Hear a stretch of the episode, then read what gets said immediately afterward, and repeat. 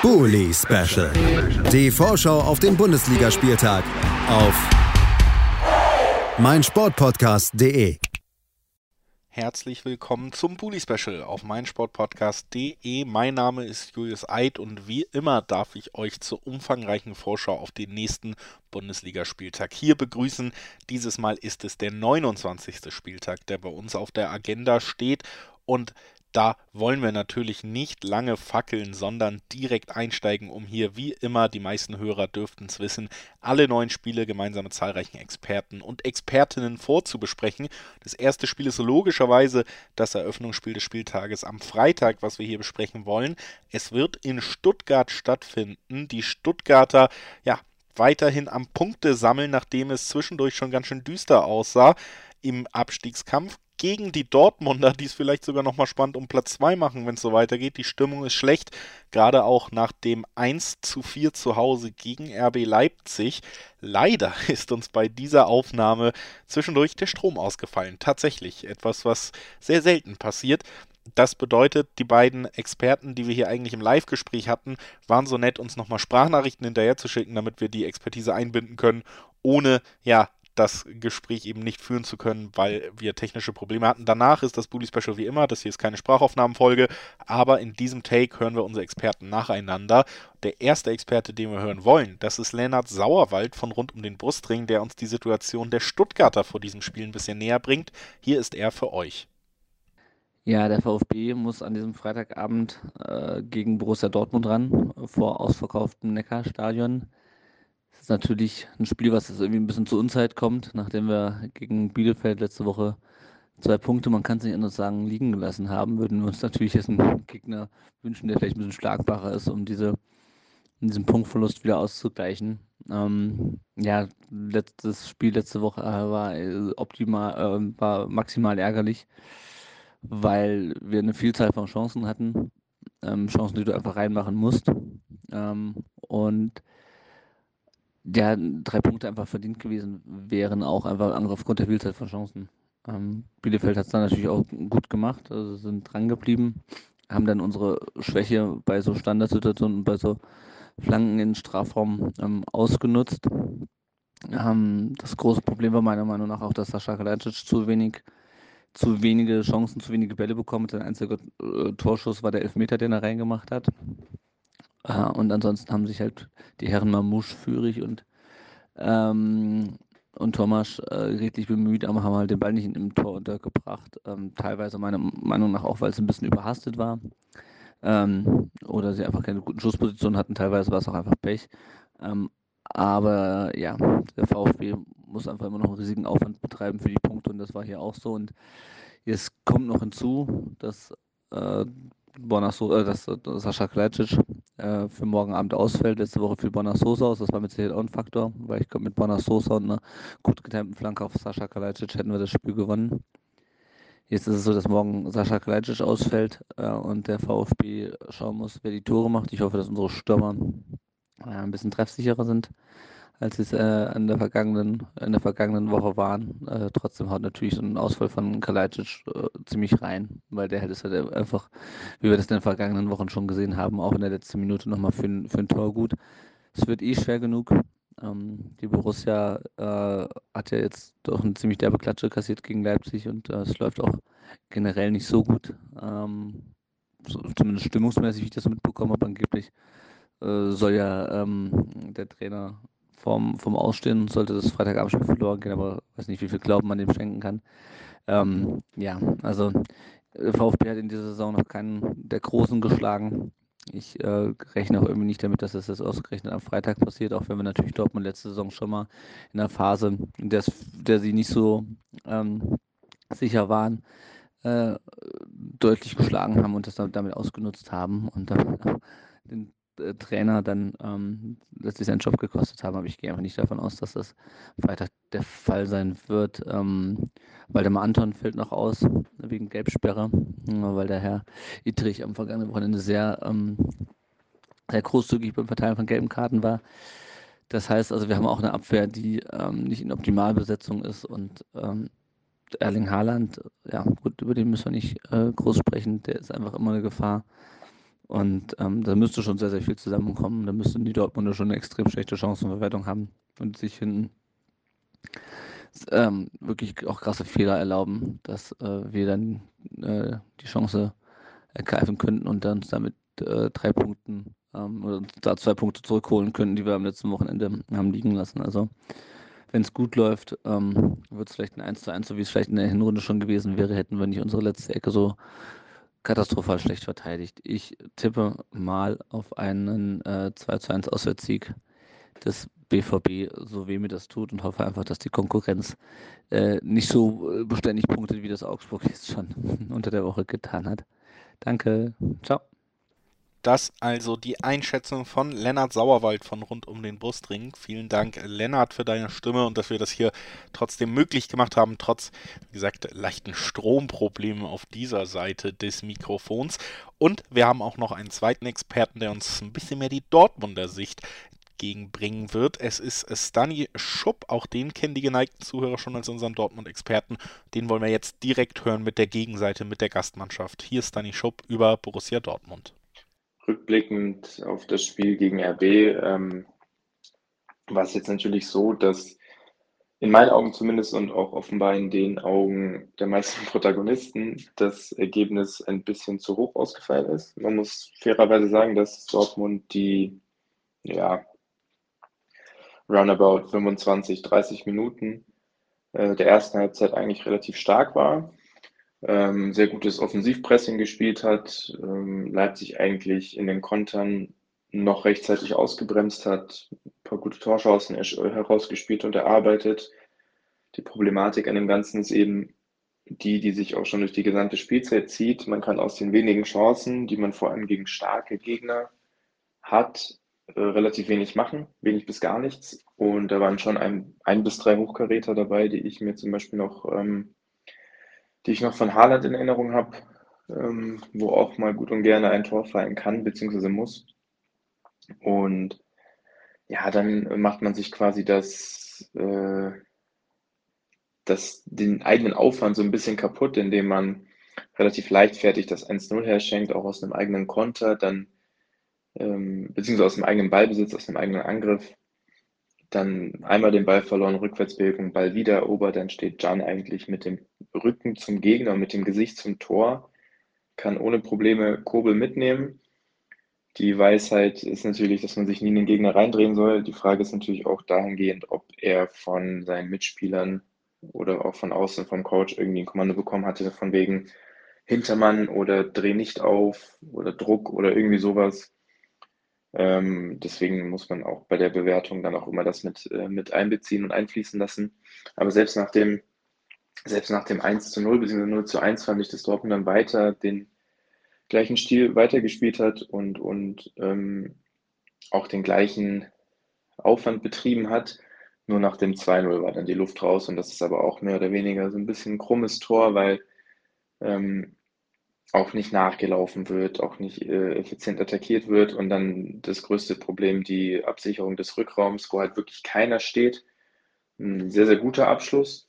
Nichtsdestotrotz ähm, abgefälscht, aber auch wiederum nichtsdestotrotz ähm, einfach keine Absicherung. Und dann sieht Jan natürlich unglücklich aus, wer den Fuß hinhält. Dann eigentlich muss er den Fuß hinhalten, aber der Angriff muss eigentlich schon viel, viel weiter vorne unterbunden werden, genauso wie beim wie beim 0-1, wo man eigentlich ewig Zeit hat, den Ball auch zu sichern.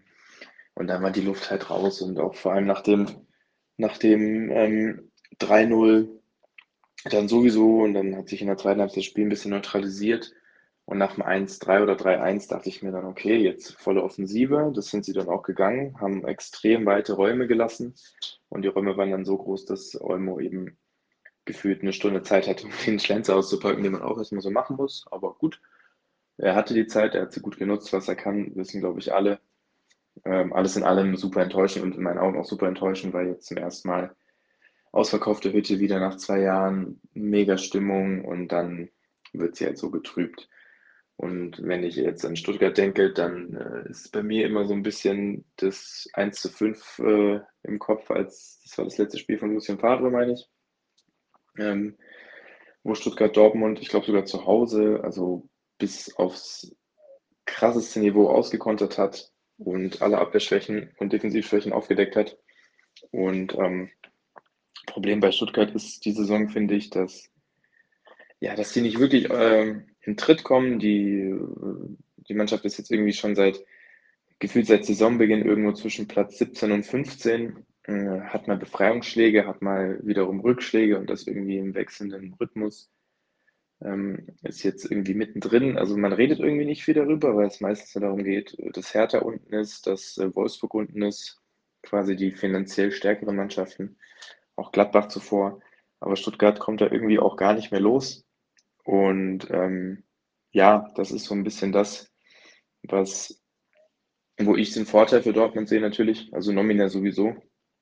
Aber auswärts und vor allem mit dem Ergebnis im Rücken oder im Kopf äh, wird es definitiv nicht einfach. Und Stuttgart jetzt mit Kalajdzic vorher mit der Rückkehr oder seitdem der wieder fit ist, wieder einen extrem starken Spieler dazu gewonnen.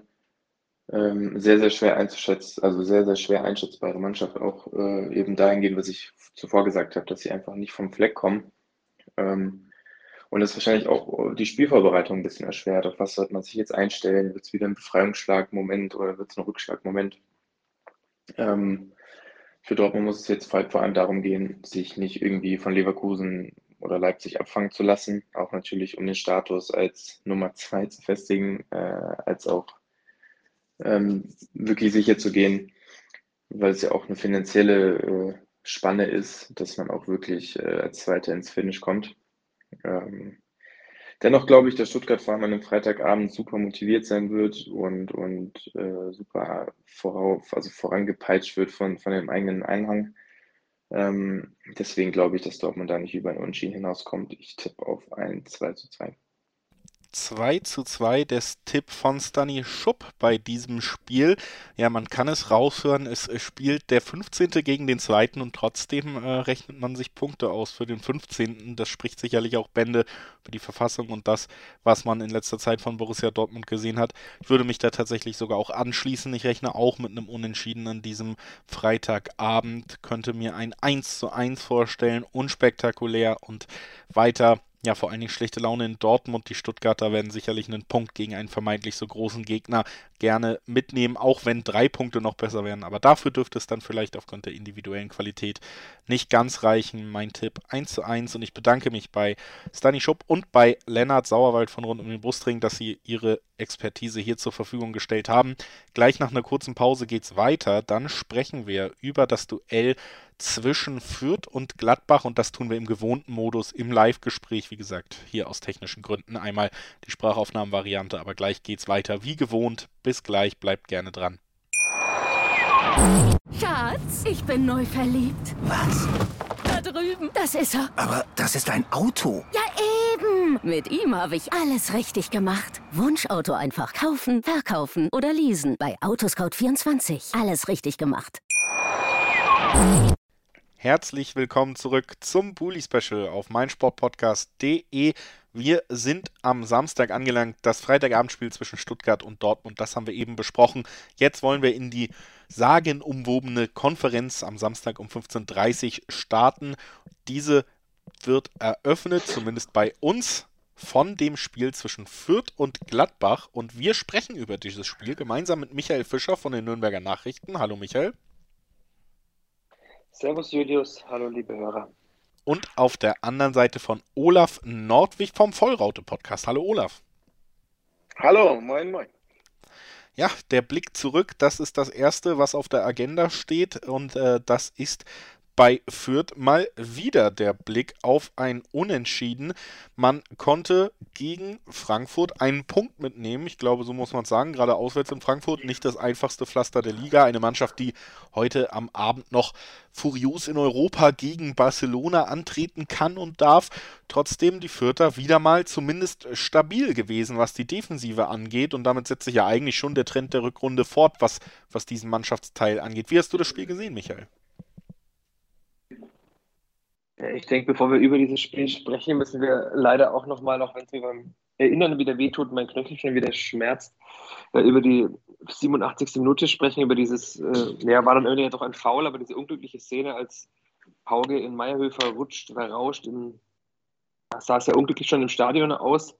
Ich habe es leider nur einmal gesehen. Es gab dann auch glücklicherweise wahrscheinlich auf dem Bildschirm um mich herum keine Wiederholung mehr. Die Fernsehzuschauerinnen und Zuschauer durften es noch öfter sehen. Ich habe es auch noch mal nachher gesehen. Diese Verletzung war schon sehr, sehr eklig. Also man hat gemerkt, das ganze Stadion war, also 50.500 Menschen waren minutenlang still. Es war eine sehr gespenstische Atmosphäre, weil alle wussten, dass es äh, dann wahrscheinlich Marco Malhofer den doch äh, ja, sehr stabilen und Stammrechtsverteidiger der Fürther schlimmer erwischt hatte. Also mittlerweile ist er aus dem Krankenhaus entlassen worden am Mittwoch. Er war bis Mittwoch in Frankfurt, wurde operiert. Der Verein hatte eine schwere Knöchelverletzung kommuniziert. Ich denke, man muss da nicht vertiefen, was es gewesen sein könnte an der Verletzung, aber wahrscheinlich ist es gebrochen, nehme ich an. Das wird sehr lange dauern. Und das war dann schon für Fürth, hat es eben diesen Sieg, äh, diesen Sieg sage ich schon, diesen Punktgewinn getrübt. Und hat auch Stefan Neidl nachher in der PK gesagt, dass es ein sehr teuer erkaufter Punkt war. Also das war allen Fürthern noch dieser Schock war allen anzumerken. Es wurde ja nach, diesen, nach dieser Behandlungspause von mehreren Minuten noch sechs Minuten lang Fußball gespielt und Leitl sagte auch, seine Mannschaft wäre durchaus geschockt gewesen und er war froh, dass sie eben diesen einen Punkt dann zumindest noch geholt haben. Aber abgesehen davon, die 87 Minuten zuvor waren tatsächlich defensiv wieder sehr stabil von Fürth, wie schon in der vergangenen Woche angesprochen, mit der Fünferkette, die auch tatsächlich als Fünferkette interpretiert wurde in den meisten Momenten gegen den Ball. Die Eintracht hatte ja fast immer den Ball in diesem Spiel. Und Fürth hat da wirklich gut verteidigt, hat auch Kostic sehr gut in den Griff bekommen, was ja bei Frankfurt eigentlich so das, das Schwierigste ist.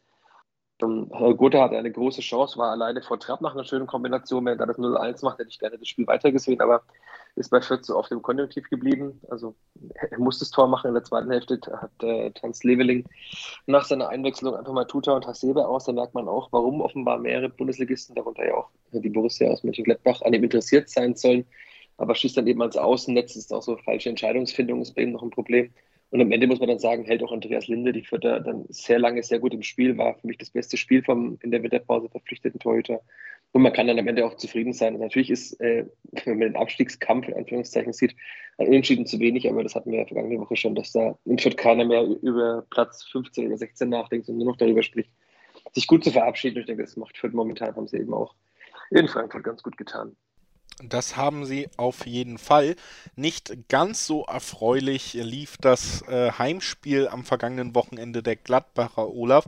Zuvor konnte man zweimal gewinnen und natürlich ist dann gerade bei so einer turbulenten Saison immer die Hoffnung da, dass man da einfach zumindest ergebnistechnisch weiter anschließen kann und dann eben auch versöhnlich in die Sommerpause geht nach dieser schweren Saison. Jetzt gab es äh, am letzten Spieltag das Duell gegen Mainz und wenn man ganz ehrlich ist, dann hätte da das Ganze ohne einen überragenden Jan Sommer sogar gänzlich kippen können. Am Ende gab es ein Unentschieden im eigenen Stadion, ein 1 zu 1 mit einer Leistung, ja, die zumindest nochmal unterstreicht, dass bei Gladbach in dieser Saison die großen Fragezeichen und die großen Probleme wohl nicht mehr alle gelöst werden. Siehst du das auch so und äh, wie hast du das Spiel generell wahrgenommen?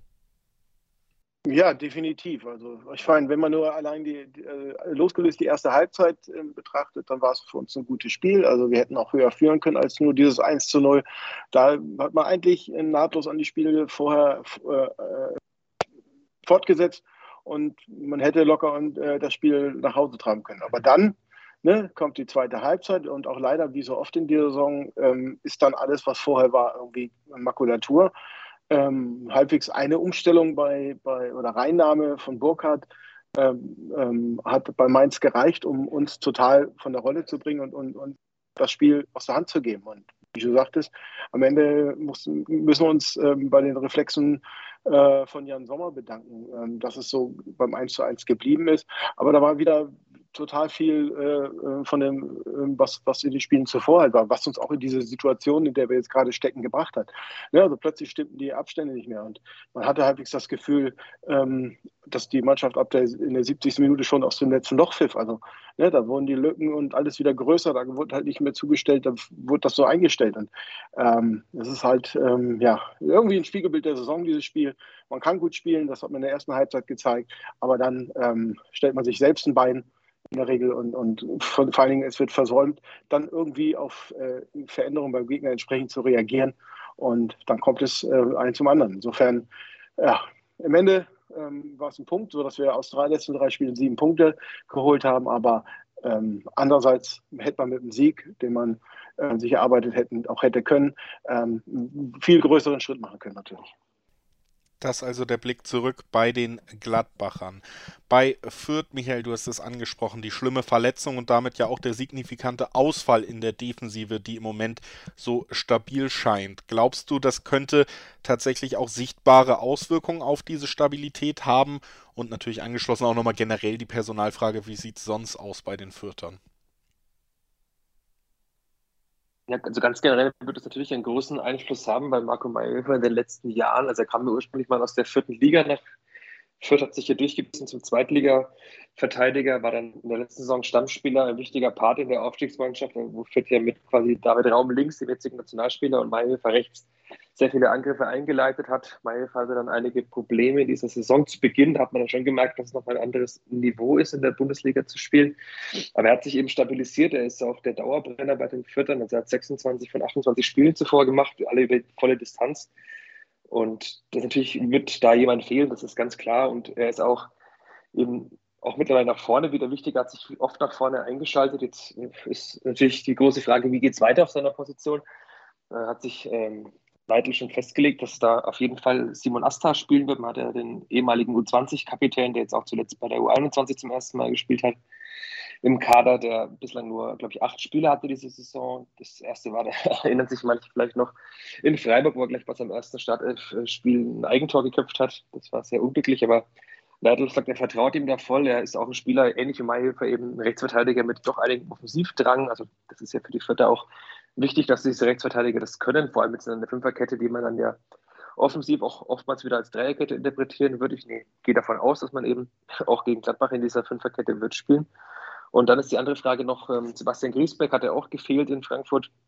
War offenbar eine schwere Erkältung, hieß es, also kein Corona offiziell, aber er war eben längere Zeit nicht da und beim, ich hieß, wir müssen ihn behutsam aufbauen. Jetzt war ich am Dienstag beim Training, da hat er wieder mittrainiert, auch voll mittrainiert. Das heißt, es ist davon auszugehen, dass er auch wieder zurückkehrt in die Innenverteidigung. Dann wird es natürlich fraglich, wer dann rausrotiert. Also Nick Ferry wird auf jeden Fall spielen als Abwehrchef. Dann, ob dann Maxi Bauer rausrückt, ähm, der ja auch ähm, sich mittlerweile stabilisiert hat in dieser Abwehr, ist fraglich, aber man wird sehen. Also auf jeden Fall ist das Personal hinten ist eigentlich mit, außer Mailhilfe da. Also da wird nicht viel passieren, nehme ich an.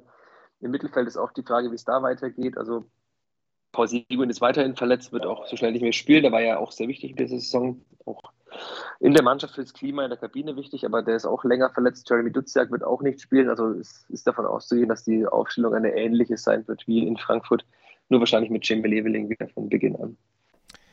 Die Situation bei den Gastgebern erklärt von Michael Fischer von den Nürnberger Nachrichten. Olaf, wie sieht es bei den Gladbachern personell vor diesem Duell gegen Fürth aus? Ähm, ja, wichtig ist zum Beispiel, dass jetzt Jonas Hofmann und ähm, Markus Thüram jetzt zurück sind, zumindest im Training.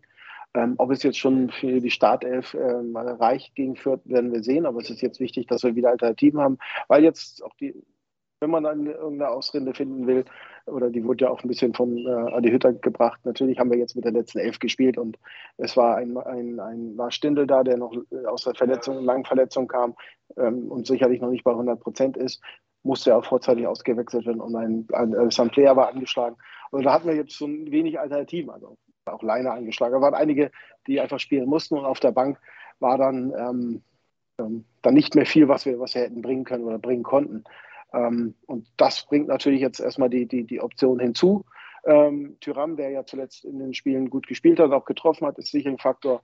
Und die Pressingmaschine Jonas Hofmann, ähm, von denen ja auch Roland Wirkus, unser, unser Sportdirektor, sagt, mit dem man gerne verlängern will, dass man ihn als, als äh, Standbein äh, für die neue Elf ähm, äh, haben will oder ähm, Pfeiler, ähm, ist natürlich ein wichtiger Faktor. Also ähm, hoffnungsvoll dahingehend, dass, dass wir ein bisschen Alternativen haben in der Aufstellung. Ähm, was jetzt auch gerade noch in der Pressekonferenz war, ist natürlich, dass äh, Ducouré jetzt wieder, wieder dran ist, ähm, der Junge mit dem ultra langen Leidensweg, aber auch da erstmal, dass er, wenn Spielpraxis ist, natürlich in der U23 äh, sammeln soll, um herangeführt werden und wohl seine letzte Chance zum Profifußball ähm, und ohne Verletzung ähm, dort erstmal wieder aufbauen soll. Also von daher ähm, bisschen Hoffnung, was die, was die äh, Elf angeht. Ich habe jetzt auch keine weiteren Ausfälle gehört. Insofern hoffen wir mal, dass die Angeschlagenen und Unfitten fitter werden und wir dann ein bisschen äh, die Qual der Wahl haben. Also ein signifikanter Ausfall bei den Fürtern, bei den Gladbachern hingegen personell etwas mehr Entspannung, was die Verletzungssituation angeht. Lasst uns noch gemeinsam tippen. Michael, was glaubst du, wie geht's aus? Ich tippe auch diesmal auf ein 2 zu 1. Ich würde gerne noch mal einen Heimsieg sehen, auch von der Pressetribüne aus, mit äh, einem vollen Rund auf dem Hintergrund, auch wenn da wahrscheinlich sehr, sehr viele Gladbacherinnen und Gladbacher auf den Tribünen sitzen werden. 2 zu 1 der Tipp von Michael Fischer. Olaf, was glaubst du? Ja, auch wenn mir so ein bisschen nach der zweiten Halbzeit gegen Mainz so der Glauben fehlt, ist es einfach ein Pflichtsieg. Also mit Respekt an, an die Vierter, aber ähm, ne, diese Punkte, die brauchen wir dringend um endlich ähm, äh, Sicherheit zu haben für die nächste Saison. Insofern muss mein Tipp auch nur so sein, dass ich auch sage 2 zu 1, aber für uns. 2 zu 1 für Gladbach, der Tipp von Olaf Nordwig vom Vollraute Podcast. Ich sage, das wird ein 0-0, weil Fürth das einfach kann. Und äh, bedanke mich bei Michael Fischer, dass er heute bei uns war. Danke dir, Michael. Sehr, sehr gerne. Ich musste gerade lachen. Wir haben ja, glaube ich, jetzt dann 28 oder 29 Takes aufgenommen in dieser Saison. Und dass jemand sagt, Fürth kann zu Null spielen, ist schon sehr witzig. Ja, aber das haben sie sich die letzten Wochen erarbeitet. Das haben sie sich verdient, dass ich das sage, finde ich. Und auf der anderen Seite natürlich auch vielen Dank an Olaf Nordwig vom Vollraute Podcast, dass er heute da war. Danke dir, Olaf. Ja, gerne doch. Und äh, ja, von den Gladbachern gehen wir zu den besten Freunden der Gladbacher. Wir sprechen gleich nach einer kurzen Pause über den FC Köln. Bleibt also gerne dran. Schatz, ich bin neu verliebt. Was? Da drüben. Das ist er. Aber das ist ein Auto. Ja, eben. Mit ihm habe ich alles richtig gemacht. Wunschauto einfach kaufen, verkaufen oder leasen. Bei Autoscout24. Alles richtig gemacht. Herzlich willkommen zurück zum Bully Special auf meinsportpodcast.de. Wir sind beim dritten Spiel in unserer Vorbesprechung des 29. Spieltages angelangt. Es ist das zweite Spiel am Samstag um 15.30 Uhr, über das wir sprechen werden. Und es wird in Köln stattfinden. Dort empfängt der FC die Mainzer und wir sprechen drüber mit Thomas Reinscheid von fc.com. Hallo Thomas. Hallo zusammen. Ja, Thomas, Heimspiel, das ist sowieso eine gute Nachricht. In diesem Spiel vielleicht sogar noch mehr bei diesem Gegner. Warum das so ist, da werden wir auch noch drauf zu sprechen kommen. Zuerst wollen wir aber zurückblicken auf den letzten Kölner Auftritt. Der fand an der Alten Försterei statt. Union Berlin hieß der Gegner. Am Ende musste man sich 1 zu 0 geschlagen geben. Der Treffer von Taiwo Ivonie blieb der einzige des Nachmittags da oder des Abends war ja das Freitagsspiel. Wie hast du den Auftritt der Kölner wahrgenommen und äh, was war am Ende ausschlaggebend, dass man da keine Punkte mitnehmen konnte? Ich glaube, ausschlaggebend war am Ende, ähm, dass man einen, einen sehr eindeutigen Fehler zu viel gemacht hat. Ähm, also wer sich das Tor angeguckt hat, das geht halt zu 98 Prozent auf Jonas Hector äh, mit seinem Fehlpass. Ähm, und ansonsten war es eigentlich ein klassisches 0-0-Spiel. Ich glaube, keine Mannschaft konnte sich großartige Vorteile erarbeiten. Keine Mannschaft hatte jetzt die glasklaren Torchancen. Ähm, Union hat dem FC viel den Ball überlassen, ähm, clever und geschickt verteidigt, sehr unangenehm gespielt. Es war ein absolut unansehnlicher Kick. Ähm, ich glaube, das, was äh, ich vorher äh, hier auch schon gesagt hatte, dass da zwei Mannschaften aufeinandertreffen, die nicht so ganz kompatibel sind, was ähm, schönen Fußball anbetrifft. Ähm, dementsprechend so ein bisschen das Gegenteil von dem Dortmund-Spiel, das der FC hatte. Ähm, am Ende hat man hat Union den Fehler ausgenutzt, den der FC gemacht hat und selber nicht so ganz gravierende, ganz gravierende Bolzen gebaut und dementsprechend dann auch letztlich ja verdient ist so eine Kategorie. Ich glaube, ähm, Steffen Baumgart hat danach äh, was dazu gesagt nach dem Spiel. Aber ich glaube, ähm, dass man letztlich dann verdient verliert, wenn man so einen großen Fehler in einem Spiel einbaut, wo man eigentlich mit einem 0-0 vom Platz gehen muss. Also ein Fehler zu viel auf Kölner Seite. Bei den Mainzern, gegen die es jetzt geht, gab es, ja, oder kann man durchaus drüber streiten, ob es wirklich ein Fehler war, den Robin Zentner da gemacht hat. Das letzte Spiel, was wir gesehen haben, war das Nachholspiel zwischen Augsburg und Mainz. Tatsächlich erst gestern, wir nehmen ja am Donnerstag auf. Am Ende konnte Augsburg 2 zu 1 gewinnen und das unter anderem durch einen ja, skurrilen Elfmeter, nennen wir es am Ende mal, den eben der Torwart verursacht haben soll. Thomas, hast äh, erstmal auf die Szene vielleicht kurz zu sprechen zu kommen, hast du es gesehen? Äh, ja, und ähm, ich war Klares Ding, oder? einmal mehr sehr überrascht, dass äh, es keine Korrektur aus dem ähm, Kölner Keller in unserer beider Nähe äh, gegeben hat, beziehungsweise dass das Ding so stand. Also da, in, in Realgeschwindigkeit den zu pfeifen, da habe ich gesagt, okay, das, das, das kann passieren oder das ist auch ähm, vertretbar irgendwie, aber je mehr Wiederholungen da kamen im, im TV-Bild, desto mehr war ich der Überzeugung, ja, den nimmt er zurück, den wird er zurücknehmen, der bleibt nicht stehen. Und dass der dann doch stehen blieb, ähm, ja, hat mich dann gewundert. Ich habe es nicht live gesehen, also ich wusste die Entscheidung schon, aber ähm, das, also im Rückblick hat Jörn Becker, glaube ich, auch das Richtige dazu gesagt. Also das ist ein klarer Fehler und das muss, ähm, um es auf Englisch zu sagen, overruled werden. Also da muss aus Köln kommen, so hör mal, guck's dir wenigstens selber an an der Seitenlinie. Und ich glaube, wenn er es im TV-Bild gesehen hätte, hätte er ähm, gesagt, ja, niemals ein Elfmeter. Ja, also nicht so gute Arbeit in Köln, aber da hoffst du sicherlich, dass es dieses Wochenende besser wird mit der Arbeit in Köln, wenn man zu Hause antritt. Und das ist ja durchaus ein ausschlaggebender Faktor, gerade wenn es gegen Mainz geht, denn die Mainzer sind ausgesprochen auswärts schwach. Also, dass sie sich da in der Tabelle gerade bei 38 Punkten auf Platz 10 befinden, so ein bisschen so eine Mischform aus sehr guten Heimergebnissen und sehr schlechter Punkteausbeute auf fremden Geläuf, hat sich jetzt durch den Elfmeter so ein bisschen fortgesetzt natürlich auch, dass man da keine Punkte in Augsburg mitnehmen konnte. Zuvor ein 1:1 in Gladbach, wo man auch ordentlich gespielt hat, muss man ja sagen, da auch oftmals an Jan Sommer und einem ja, herausragenden Torhüter eben scheiterte.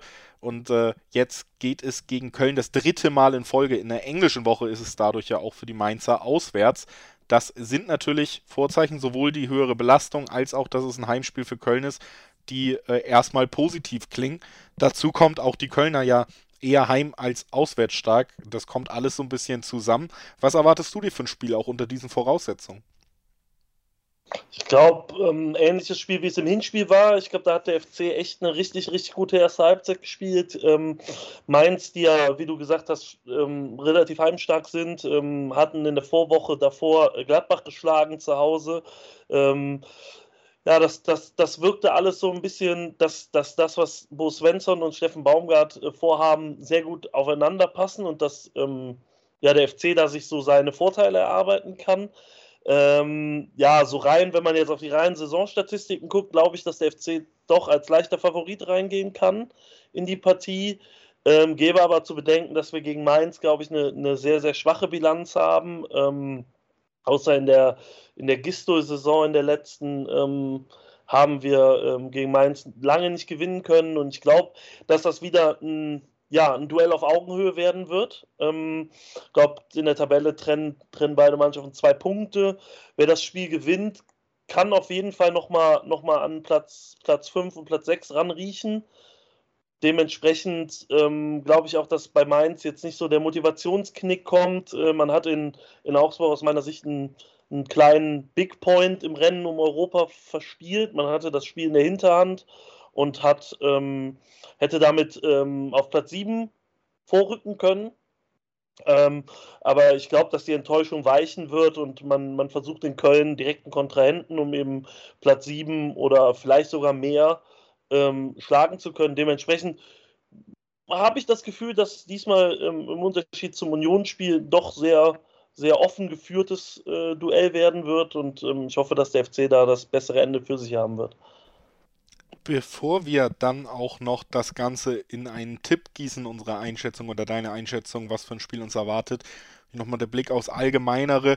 Gerade Thema ist auch die ja, bevorstehende Budgetkürzung beim FC. Steffen Baumgart hat gesagt, haben wir wohl nächste Saison wieder keine Mannschaft, die Bundesliga fähig ist und damit natürlich auch so ein bisschen augenzwinkert angesprochen, dass man auch in diesem Jahr ja jetzt nicht unbedingt über die herausragende Kaderqualität das sich erarbeitet hat, sondern übers Mannschaftsgefüge. Trotzdem kommen da ja weiter Einschnitte auf den Verein zu. In deiner Wahrnehmung, weil das Thema jetzt auch gerade wieder aufkommt, ist es doch irgendwas, was vielleicht schon so ein bisschen im Vorfeld die Stimmung trübt oder kann man das wirklich so weglächeln, weil es gerade gut läuft, wie Steffen Baumgart das auch versucht hat? Natürlich ähm, nimmt die sportliche Situation dem Ganzen ein bisschen den Druck, das muss man klar sagen. Ähm, der FC wird, hat mit dem Abstiegskampf nichts mehr zu tun, muss sich, kann frühzeitig planen.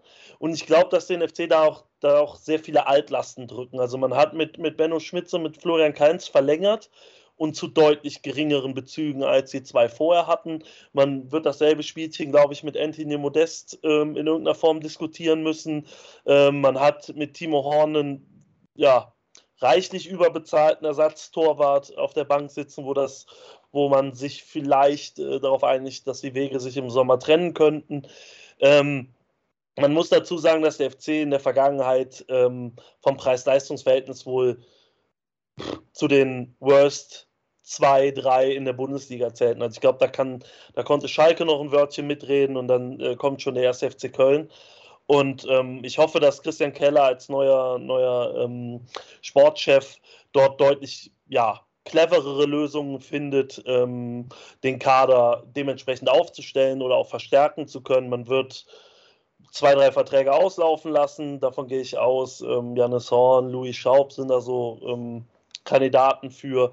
Man wird sich vielleicht von einigen ähm, ja, Spielern trennen, die nicht ganz zu den Leistungsträgern gehört. Ähm, da kann man mal über André Duda diskutieren, vielleicht über Sebastian Andersson, die halt das Gehaltsbudget doch enorm belasten. Ähm, dementsprechend, ja, also die Stimmung trübt es gar nicht. Ähm, ich glaube, dass den Leuten das gar nicht so bewusst ist, dass der FC finanziell so knapp dran ist, wie er dran ist und dass gespart werden muss. Man hat im Winter ja schon erste, erste Zeichen dahin gemacht. Äh, ich glaube, fast 4 Millionen an Gehaltsbudget eingespart und irgendwie null Qualität verloren. Dementsprechend äh, die Tabellensituation ist so super, das überstrahlt, glaube ich, äh, so ziemlich alles rund um den ersten FC Köln. Dann lass uns noch gemeinsam tippen, ob die gute Stimmung auch im kommenden Spiel fortgeführt werden kann. Was glaubst du, wie geht's aus? Ich glaube, in der letzten Saison gab es ein 3 zu 2 für Mainz mit einem Last-Minute-Treffer. Ähm, ich hoffe, dass es ein ähnlich unterhaltsames Spiel wird und tippe mal auf ein 3-2 für den FC diesmal. Ich tippe 2 zu 1 für die Kölner. Irgendwie ja, hat die Mainzer Auswärtsschwäche, die hat sich wirklich als Konstanz bewiesen. Deswegen bleibe ich dabei, dass sie hier keine Punkte mitnehmen. Köln ja auch weiter gut drauf. Tippe 2-1 für die Hausherren. Bedanke mich bei Thomas Reinscheid von fc.com, dass er heute bei uns war. Danke dir, Thomas. Immer gerne. Danke für die Einladung. Sehr gerne. Und äh, wir, liebe Hörerinnen und Hörer, haben natürlich noch sechs weitere Spiele für euch in petto. Alles, was ihr tun müsst, ist dranbleiben. Und dann sprechen wir gleich mal darüber, warum der FC Bayern gerade einfach nicht so richtig in der Spur ist. Schatz, ich bin neu verliebt. Was? Da drüben. Das ist er. Aber das ist ein Auto. Ja, eben. Mit ihm habe ich alles richtig gemacht. Wunschauto einfach kaufen, verkaufen oder leasen. Bei Autoscout24. Alles richtig gemacht. Herzlich willkommen zurück zum Bully Special auf meinsportpodcast.de. Wir sind beim vierten Spiel unserer Vorbesprechung des 29. Spieltages angelangt. Dieses Spiel wird Samstag um 15.30 Uhr in München ausgetragen. Der Rekordmeister empfängt den FC Augsburg in einem Duell von zwei Mannschaften, die Mittwoch gespielt haben, aber nur eine konnte gewinnen. Wir sprechen drüber mit Manuel Behlert von 90 Plus. Hallo Manu. Servus. Ja, also Ausgangslage erstmal, äh, ja, nicht nur das letzte Bundesligaspiel am Wochenende interessant, sondern bei beiden Mannschaften das Spiel am Mittwoch. Augsburg hatte das Nachholspiel gegen Mainz, konnte das 2 zu 1 am Ende gewinnen. Auf der anderen Seite die Münchner, die mussten in der Champions League ran gegen Villarreal in Spanien und haben tatsächlich verloren. 1 zu 0 und wenn man ganz ehrlich ist, dann war das äh, noch ein schmeichelhaftes Ergebnis, denn man hat da sich auch durch äh, ja, eklatante Fehler teilweise und ähm, gegen das Umschaltspiel der Spanier durchaus noch ein paar mehr Situationen geleistet, die in einem Tor hätten enden können.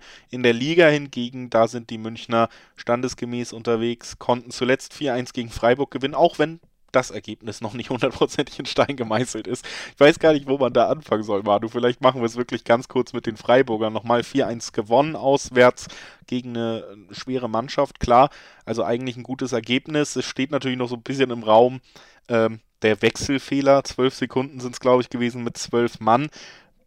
Einfach kurz ein, zwei Worte zur Leistung der Münchner, wie sie dir generell gefallen haben und dann vielleicht eben auch noch kurz zu dieser Situation rund um den grünen Tisch. Ja, also in Freiburg war auf jeden Fall, ähm, die, die ersten 45 Minuten waren sehr auf Kompaktheit und Defensive bedacht, was ähm, angesichts der Entwicklung ähm, jetzt nicht völlig überraschend ist, weil Freiburg nicht viele Chancen braucht, um ein Tor zu schießen. Man hat Freiburg komplett vom eigenen Tor weggehalten. Ähm, offensiv zunächst relativ wenig kreiert, aber das war in der zweiten Halbzeit dann deutlich besser. Hat auch verdient gewonnen. Es war eines der besten Spiele der letzten Jahre. Äh, letzten Jahre sage ich schon, letzten Wochen. Also so schlimm war es jetzt auch nicht bei Bayern. Ähm, aber es war ein bisschen schade, dass danach eben nur über diesen, äh, diesen kurzen Fauxpas äh, gesprochen wurde. Natürlich ist es ziemlich kurios. Ähm, es hätte nicht passieren dürfen. Fehler haben sowohl der FC Bayern als auch das Schiedsrichterteam gemacht. Ähm, da hat es mit der ganzen Kommunikation und Übersicht nicht so gut funktioniert. Und ähm, nach allem, was man so liest und was man von den Experten hört, ist diese Schuld, die bei beiden liegt, dann im Endeffekt auch dafür ursächlich, dass das Urteil mit einer sehr, sehr großen Wahrscheinlichkeit so ähm, ausfallen wird, dass das Spielergebnis Bestand hat, dass es kein Wiederholungsspiel oder eine Wertung am grünen Tisch gibt. Und das finde ich auch legitim. Ähm, trotzdem darf es in der gesamten Situation natürlich so nicht passieren, weil ähm, es ist ja wirklich keine alltägliche Situation und kommt in der Bundesliga oder in den europäischen Top-Ligen extrem selten vor, sowas. Genau. Das also der kurze Blick zurück. Jetzt haben wir noch ein zweites Spiel als Gradmesser und das äh, ist auch ergebnistechnisch nochmal schlechter gelaufen als gegen Freiburg. Gestern Abend Champions League, äh, eigentlich ja der Wettbewerb, in dem Bayern sehr, sehr gut unterwegs war bis jetzt. Jetzt gab es allerdings eine Niederlage, die sicherlich noch nicht das Aus in, im Wettbewerb bedeutet, aber auf ein schweres Spiel gegen eine sehr disziplinierte Mannschaft. Ähm, ja, Aussicht lässt in der nächsten Woche. Das dürfte sicherlich auch an diesem Wochenende so ein bisschen mit reinspielen. Was natürlich auch mit reinspielt, ist, dass man wieder mal gemerkt hat, gerade defensiv sind die Münchner wirklich anfällig in dieser Saison. Was nimmst du aus dem Auftritt in Villarreal mit? Ja, nach den letzten Wochen, die ja wirklich ähm, quasi von Spiel zu Spiel eine Leistungssteigerung äh, mit sich brachten und jetzt auch mit der Rückkehr von Alfonso Davis und einer wirklich guten ähm, ersten Elf gestern Abend war ich eigentlich vor dem Spiel relativ zuversichtlich. Also ich wusste, dass Villarreal eine sehr starke Mannschaft sein kann, wenn, wenn sie an ihrem Limit spielen, weil sie haben eine extreme Variabilität, sowohl im Aufbau schon, da geht es schon los, dann laufen sie dich mal ähm, extrem aggressiv an und dann lassen sie dir wieder ähm, Luft und ich wusste schon, dass es dass es schwierig werden kann. Habe mit einem knappen Sieg oder einem, einem Remis mit Toren gerechnet, was beides eine sehr, sehr gute Ausgangslage gewesen wäre. Allerdings ähm, war das Spiel, das muss man so klipp und klar sagen, über weite Strecken eine ziemliche Frechheit. Ähm, es hat fast überhaupt nichts funktioniert. Also der Spielaufbau war komplett ideenlos. Ähm, Bewegung im Offensivdrittel war quasi gar nicht vorhanden.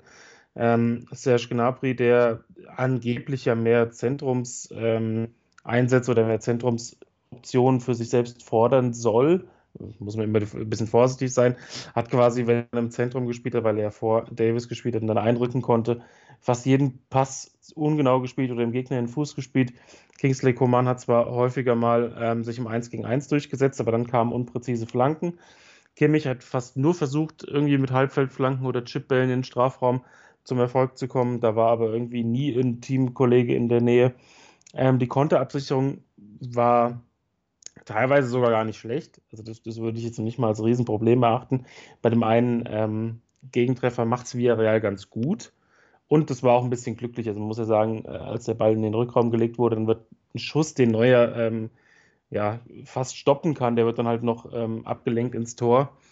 Ähm, das war ein bisschen unglücklich. Allerdings hätte Villarreal zweifelsohne auch noch andere Tore schießen können. Also Gerard Moreno hat man völlig frei schießen lassen dass der einen guten linken Fuß hat. Das ist in etwa so überraschend, wie das Erling Haaland eine relativ gute Dynamik hat. Ähm, also da vor dem Spiel hieß es sehr, sehr häufig von Seiten der Bayern, dass es, ähm, dass man genau weiß, welche Qualitäten Villarreal hat.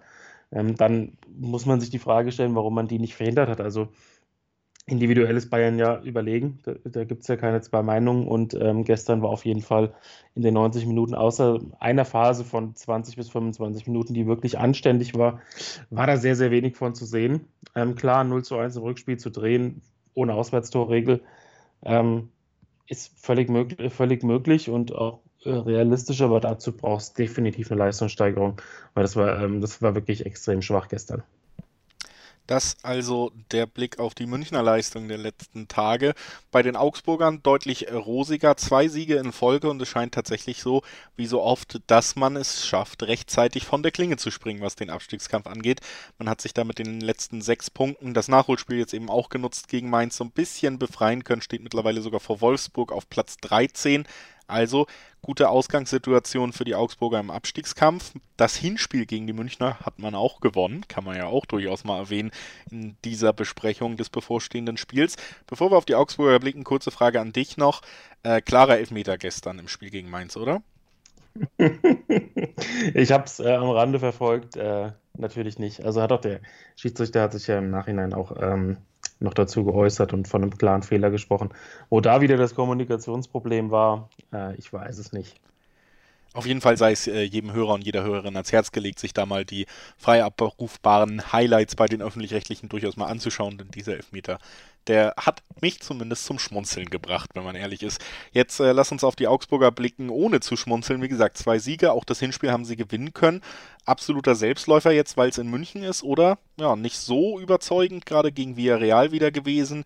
Das nächste Spiel, was jetzt mit dem Rückstand bestritten werden muss in der Champions League, auch noch im Kopf. Könnte das der nächste Ausrutscher sein? Also Selbstläufer in Anführungszeichen gibt es selbst für Mannschaften wie Bayern nur dann, wenn man wirklich am absoluten Limit spielt. Ähm, Augsburg ist eine, ist eine Mannschaft, die so ein paar Fähigkeiten vereint, die Bayern wehtun können. Also ähm, sie verteidigen kompakt, sie haben äh, Tempo in der Offensive ähm, und sie sind relativ effektiv vor dem Tor. Sie haben jetzt, glaube ich, zehn Punkte aus fünf Spielen geholt, ähm, angefangen mit dem 1-1 gegen Dortmund.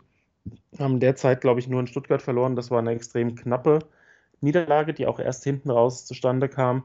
Klar, äh, auswärts ist Augsburg jetzt nicht ähm, nicht so super stark und auch nicht so super gefährlich, aber ähm, wir reden ja häufiger über, über Spiele, in denen Bayern der Favoritenrolle ist. Also ähm, Bayern vielleicht nicht hundertprozentig am Limit, Augsburg relativ effizient trifft mit der ersten Chance und Bayern lässt viele Chancen liegen und schon hat man wieder einen Ausrutscher. Also das ist auf jeden Fall ähm, nicht undenkbar, auch wenn ich davon ausgehe, der Kader ist jetzt auch in seiner nahezu vollen Breite bei Bayern vorhanden.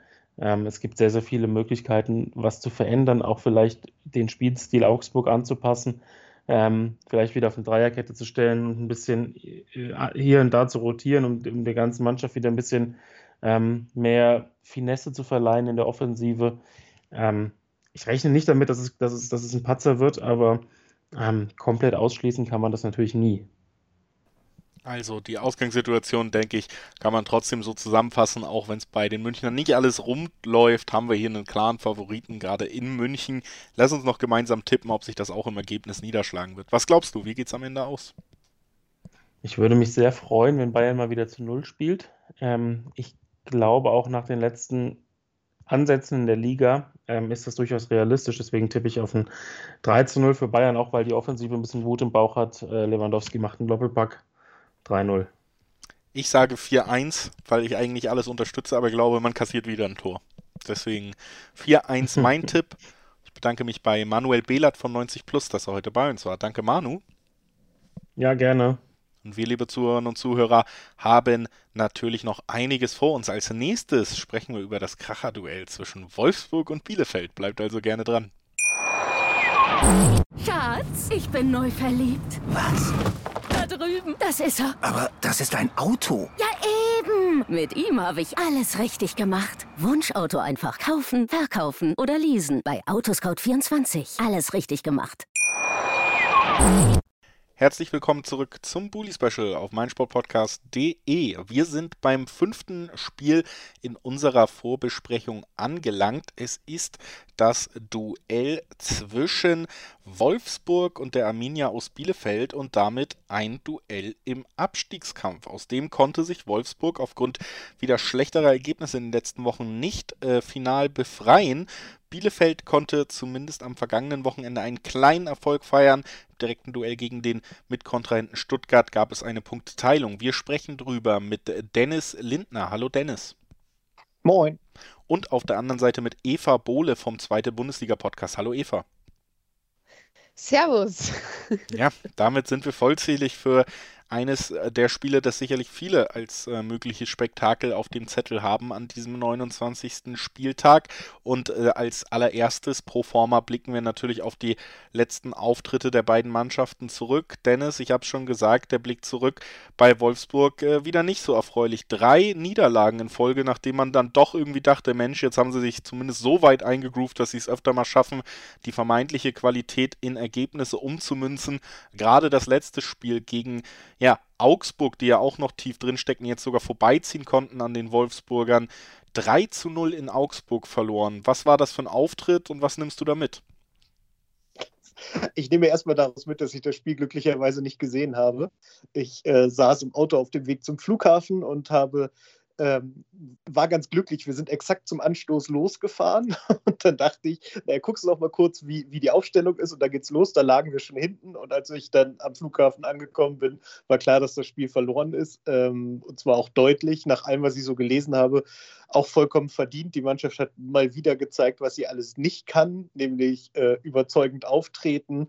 Äh, sie sind wieder viel zu wenig gelaufen, äh, haben sich dumm angestellt, Fehler gemacht. Man hatte Chancen auf Tore, die hat man dann auch äh, verballert. Also das ist ähm, ja ein, nach allem, was man so hört, ein Abbild dieser Saison. Es geht halt wahnsinnig viel schief und ähm, ja, langsam gehen einem auch die Ausreden aus, wenn man es mal ehrlich sagt. So, wir hatten immer irgendwie Verletzungssorgen und dann eine schlechte Vorbereitung und dann die Vorarbeit von Marc van Bommel, die schlecht war. Aber wenn man sich das jetzt so langsam anguckt, ähm, ich sehe keine mehr, die ziehen. Jetzt hatten wir letzte Woche noch das Problem, dass der Trainer nicht dabei war. Ähm, wenn, wenn Florian Kofeld so viel Wirkung auf die Mannschaft hat, dass er, wenn er äh, da ist, die Mannschaft das Spiel gewonnen hätte und ohne ihn spielen sie so, dann ist er wirklich ein wahnsinnig guter Trainer. Aber ich habe den Verdacht, dass der, die Probleme wirklich tiefer liegen als das. Ein Verdacht, den sicherlich ein paar Menschen in der Republik mit dir teilen werden. Aber ähm, das steht natürlich auch noch abzuwarten am Ende der Saison, wie sich jetzt entwickelt. Jetzt geht es gegen Bielefeld. Eva, wenn wir da zurückblicken, ähm, gab es im direkten ja, Duell gegen den Kon Kontrahenten Stuttgart am Ende ein 1 zu 1. Äh, man hätte sich sicherlich drei Punkte gewünscht, wäre in diesem Spiel sehr wichtig gewesen. Andererseits muss man auch sagen, Niederlagenserie durchbrochen, Torlos-Serie durchbrochen. Äh, da, da kann man ja durchaus auch vielleicht was Positives mitnehmen. Wie hast du das wahrgenommen? Ja, gut, äh, vor allem ehrlich gesagt war mir am Ende relativ egal, wie dieses Spiel ausgegangen ist, äh, weil die Verletzung von Fabian Klos das natürlich alles etwas überschattet hat. Ähm, aber klar ist, also der VfB hätte das äh, ja eigentlich haushoch gewinnen müssen. Da waren wir ein bisschen glücklich, aber es war halt wieder ähm, ein Spiel, wo wir eigentlich ganz gut reingekommen sind und dann ähm, ja eigentlich wieder Spiel gegen Augsburg, ne, wo dann eben ein dummer, also hier war es halt auch ein dummer Fehler einfach von Wimmer, ähm, wo dann einfach komplett unnötig heraus dieser Elfmeter passiert. Ich meine, ich glaube, Stuttgart hätte noch 30 Minuten aufs Tor schießen können. Die waren ja selber irgendwie nicht so wirklich darauf bedacht, da jetzt, äh, ja, weil sie nicht einen Sieg rauszunehmen. Sie hatten zwar ihre Chancen, aber irgendwie, keine Ahnung, Mamouche, der erst einen Solo-Lauf da ansetzt und das Ding da sonst so hinhaut. Ähm, es war also, keine Ahnung, ich glaube gerade die, die, die Fans im Stadion, das war das erste Spiel, wo die Ultraszene dann auch ins eigene Stadion zurückgekehrt ist. Ähm, man hat sich schon ein bisschen mehr erwartet äh, und auch vor allem, wenn man auf die anderen Plätze geguckt hat, war das Unentschieden definitiv zu wenig.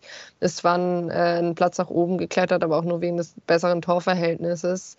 Und ähm, ja, das Problem bleibt halt einfach das Tore schießen bei Bielefeld. Äh, sie sind einfach vorne inzwischen zu durchschaubar. Ähm, es wird dann doch wieder viel nach vorne geprügelt an den Bällen. Ähm, klar, ohne Klos fehlt jetzt äh, da signifikant äh, ein Spieler, der da einfach am besten drin ist. Der hat selbst in den 30 Minuten irgendwie sechs Kopfbälle äh, gewonnen. Ähm, da fehlte dann halt einfach so ein bisschen ein Abnehmer. Ähm, hat natürlich damit auch zu tun, dass Wilma und Okugawa nicht auf ihrer Form sind. Ähm, ja, und ehrlich gesagt äh, wirkt es tatsächlich momentan nicht so, als würde da eine Mannschaft auf dem Platz stehen, äh, für Florian Krüger hat es mich natürlich sehr gefreut. Ähm, aber ja, das Problem ist halt einfach, äh, man, also man nimmt sich halt einfach durch das Thema Standards viel zu viele Chancen weg, auch eventuell dann mal in einem Spiel wie gegen Wolfsburg am Wochenende, wo man nicht die bessere Mannschaft sein muss, einfach mal das, ja, den Ball ins Tor zu bringen.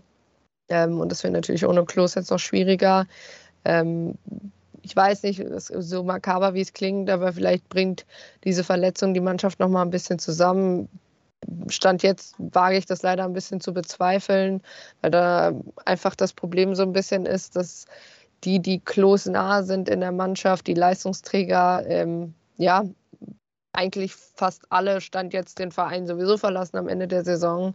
Ähm, Und ich glaube, denen das äh, dann auch irgendwann relativ egal ist, äh, so, so blöd wie es klingt. Aber ähm, da sind wir jetzt äh, leider an dem Punkt, wo das äh, möglich ist. Und äh, das ist natürlich extrem bitter. Klar war es gut nach vier äh, Spielen ohne eigenes Tor, da jetzt endlich mal eins wieder zu erzielen. Auch ja, die Sieglosserie da zu stoppen, aber eigentlich ähm, bringt dir das alles nichts, wenn du am, am Wochenende gegen Wolfsburg nicht dreifach punktest. Ähm, und dann kommt danach, also gerade auch wenn man danach dann gegen Bayern und gegen Köln spielt, um dann Ende des Monats gegen Hertha zu spielen. Und ähm, ja, also man hat sich halt durch dieses 4-0 gegen Mainz auch das Torverhältnis einmal komplett verhauen. Und das ist einfach extrem unnötig und extrem bitter. Und ähm, ja, das, äh, ich sag mal so, ich war schon mal positiver gestimmt. Das hat man tatsächlich auch ein bisschen rausgehört, kann man äh, konstatieren. Schwere, schwere Stimmung in Bielefeld. Lasst uns das vielleicht nochmal kurz äh, rübernehmen nach äh, Wolfsburg. Dennis, hast du das Gefühl, dass die Mannschaft in der Lage ist, diesen Abstiegskampf, der jetzt wieder da ist, auch wirklich anzunehmen? Oder ist das genau der Punkt, der einem vielleicht sogar Sorge bereitet, dass man da vielleicht eben nicht in der Lage ist, auch die Ergebnisse einzufahren, egal wie, die man jetzt bräuchte, um sich da endlich zu distanzieren von der gefährlichen Zone? Prinzipiell schon. Ich meine, wir haben genug Spieler, die mit uns auch schon Relegation gespielt haben. Also die wissen eigentlich, wie das zu laufen hat. Es sind erfahrene, äh, gute Spieler, die jetzt auch nicht nur über Schönspielerei kommen, sondern halt auch mal sich reinwerfen können. Und äh, von daher müsste das eigentlich gehen. Das Problem ist, man hat so das Gefühl, ähm, dass nach zwei Siegen alle wieder denken, na jetzt läuft's ja. Und dann kriegt man wieder so drei, vier Spiele auf die Nase. Dann äh, kommt wieder Jörg Schmatke zum Training, faltet alle zusammen, dann geht es wieder zwei, drei Spiele und dann denkt man, ja, jetzt haben wir es geschafft und dann geht es wieder abwärts das ist halt sehr, sehr unglücklich. So, so kriegt man halt nie eine Konstanz rein und deswegen ist es halt auch schwer vorherzusagen, wie das laufen wird. Weil es kann sein, dass jetzt gegen Bielefeld mal wieder ein Spiel kommt, wo, wo man dann danach sagt, na seht ihr, die können es ja doch, äh, vielleicht wird es ja dann doch noch was so und dann, dann gewinnen wir noch eins und plötzlich gucken die ersten schon wieder, wie viele Punkte es eigentlich bis zum Europapokal sind. Und das ist halt gerade richtig nervig. Das ist so wahnsinnig unruhig alles. Und das ist eigentlich gar nicht nötig, weil der ganze Verein ist eigentlich, also ich finde, der, der Kader ist sehr, sehr solide zusammengestellt und ich sehe keine Gründe, warum es äh, so scheiße läuft, um es mal klar zu sagen. Und äh, ja, deswegen Hoffnung hat man immer, dass, dass die wissen, worum es geht. Sie sagen auch alle, dass sie wissen, worum es geht. Und äh, ja, dann sieht es dann doch wieder nicht so aus. Was mich jetzt ein bisschen positiv stimmt, ist, dass Kuhn Castells wieder da ist, weil ich mag Pavo Perwan wirklich sehr gern. Das ist ein ganz feiner Typ, aber als erster Torwart ist Kuhn Castells halt einfach äh, zwei, drei Klassen besser. Und das ist ganz, ganz wichtig, dass der wieder da ist und uns dann hinten die Stabilität gibt, damit das äh, vorangeht. Also, wir sprechen über ein Duell zwischen zwei Mannschaften, die Dennis und Eva, das konnten wir raushören, in letzter Zeit sehr gute Laune beschert haben. Lasst uns äh, das noch gemeinsam tippen, wer da vielleicht am Ende das bessere Ende für sich haben könnte. Dennis, was glaubst du, wie geht's aus? Boah, also vom Gefühl her wird es wahrscheinlich 0 zu 0 und äh, jede Mannschaft verschießt drei Elfmeter, die die andere sehr dumm verursacht. Aber ich glaube trotzdem, dass wir das irgendwie 1 zu 0 über die Bühne bringen. 1 zu 0 für Wolfsburg. Der Tipp von Dennis Lindner. Eva lacht. Was, was hältst du entgegen? Dass du einfach davon ausgehst, dass Bielefeld mal drei Elfmeter bekommen würde. Also drei verursachen ist sehr, sehr möglich. Wir haben in den letzten zwei Spielen vier Stück verursacht, aber dass wir selber welche bekommen, also außer es ist der gleiche Schiedsrichter wie gestern, dann könnte es vielleicht klappen. Aber ähm, ja, ich wollte genau das gleiche sagen. Ich erwarte leider so ein 0-0, weil vor allem, glaube ich, Wolfsburg erstmal auf defensive Stabilität geht. Äh, und Bielefeld kann halt immer noch keine Tore schießen. Also wird es wahrscheinlich doch irgendwie. Ich tippe nicht gegen meinen eigenen Verein, das ist schwierig. Äh, ich sag 0-0. 0-0. Ja, ich tendiere auch dazu, dass wir nicht wahnsinnig viele Treffer sehen werden. Ich könnte mir vorstellen, wenn es in eine Richtung kippt, dann doch eher in Richtung Wolfsburg beim Heimspiel mit den mit den Angreifern, die man da ja nominell auf dem Papier hat, die auch nicht äh, schlecht sind. Aber ich glaube auch, es wird C 0-0, 1-0. Muss ich mich da entscheiden? Nein, muss ich nicht, denn ich bin der Moderator Natürlich. und kann sagen, was ich will. naja, okay, wenn Eva Druck macht, dann sage ich 0-0. Nach drei Niederlagen kehrt Aha. Wolfsburg. Ich dachte, deshalb sagst du jetzt Ich- mit Absicht 1-0, um mir einen reinzuwürgen. Weil Eva Druck macht, sage ich 9-0 Wolfsburg. So, nee, 0-0 kann ich mir gut vorstellen, weil eben Wolfsburg auch aus drei Niederlagen kommt, dass es nicht direkt der Sieg wird vielleicht, sondern doch das unspektakuläre Unentschieden. Und ich bedanke mich bei Dennis Lindner, dass er heute bei uns war. Danke, Dennis. Gerne. Und was ich eigentlich noch sagen wollte, was ich bisher vergessen habe, äh, alles gut, also gute Besserung an Fabian Klos. Das ist äh, ganz eklig, dass das so passiert ist. Und ich hoffe, dass der schnell wieder auf die Beine ist. Absolut, ich glaube, da können wir uns alle anschließen. Äh, absoluter Schockmoment der, der letzten Tage gewesen. Vielen Dank auch an Eva vom Zweite Bundesliga-Podcast. Danke dir, dass du da warst, Eva. Danke für die Einladung und danke für die Möglichkeit, äh, mich über meinen Verein zu beschweren. Sehr gerne. Dafür sind wir doch hier. Das ist quasi der Claim vom Bully Special. Damit geht es auch gleich weiter. Wir reden nämlich gleich über Hertha. Da gibt es auch genug zu beschweren und ihr müsst nur dranbleiben. Schatz, ich bin neu verliebt. Was? Da drüben. Das ist er. Aber das ist ein Auto. Ja, eben. Mit ihm habe ich alles richtig gemacht. Wunschauto einfach kaufen, verkaufen oder leasen. Bei Autoscout24. Alles richtig gemacht. Herzlich willkommen zurück zum Bully Special auf meinsportpodcast.de. Wir sind beim sechsten Spiel unserer Vorbesprechung des 29. Spieltages angelangt. Es ist das Topspiel am Samstagabend und es ist ein Hauptstadtderby, das Hauptstadtderby. Hertha BSC empfängt Union Berlin und ich empfange dafür Marc Schwitzky. Hallo Marc. Hallo Julius. Von Hertha Base. Hallo Marc. Danke. Damit man auch weiß, wer ich überhaupt bin. Ja, ich war, ich wollte erst keine Firmennamen sagen, weil ich mir nicht sicher war, was wann gefändet wird, aber äh, bei euch alles gut soweit. Wow. Ja, wir, wir, wir hatten jetzt eigentlich schon, äh, schon mal 3,50 Mark zur Seite gelegt, um da vielleicht einzusteigen in den äh, Bieterkampf, aber anscheinend ist es ja doch alles wieder ein bisschen anders zumindest, aber ein paar Fragen bleiben dann doch. Das äh, ist nicht nur eine Antwort auf das Thema, was die Hertha gerade umschwebt, äh, sondern tatsächlich auch eine ganz gute Einschätzung der Hertha im Moment äh, unter Felix Magath. Wir wollen darüber sprechen und natürlich auch zurückblicken. Wir haben jetzt zwei Spiele unter dem neuen Trainerteam gesehen. Das erste, das war ein Sieg und der hat ja durchaus Mut gemacht. Jetzt gab es eine 2 zu 1 Niederlage bei Leverkusen. Auch da muss ich aber sagen, äh, will ich nicht eine gänzlich äh, negative Entwicklung wieder unterstellen, denn man lag 2 zu 0 zurück, man hat sich zurückgekämpft, man ist nicht eingebrochen, auch das hat man ja oft gesehen. Aber ähm, natürlich deine Bühne, wie, wie hast du den Auftritt gesehen und wie ordnest du das auch ein, was wir da gesehen haben? Ja, wäre das irgendwie so der siebte Spieltag, dann hätte kein Hahn nach diesem Spiel gekräht. Leverkusen gewinnt zu Hause 2 zu 1 gegen Hertha. Passiert so ungefähr.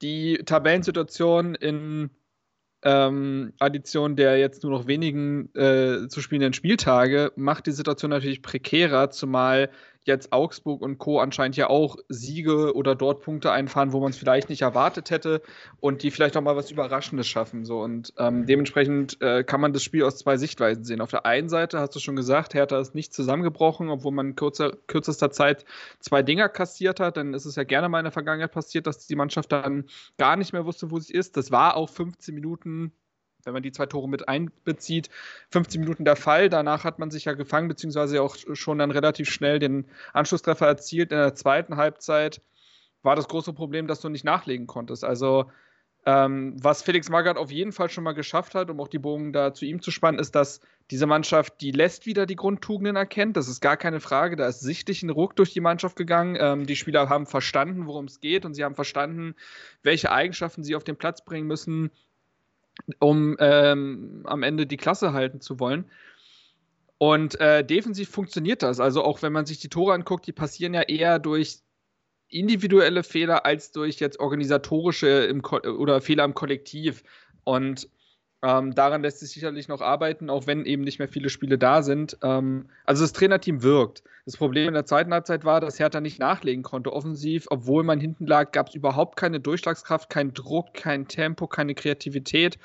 Das lag eben auch maßgeblich damit zusammen, wie das Personal halt aussieht. Und ähm, es zieht sich ja jetzt durch äh, drei Trainer insgesamt diese Saison durch, dass Hertha offensiv massive Probleme hat, eine Form von Druck und Durchschlagskraft zu entwickeln.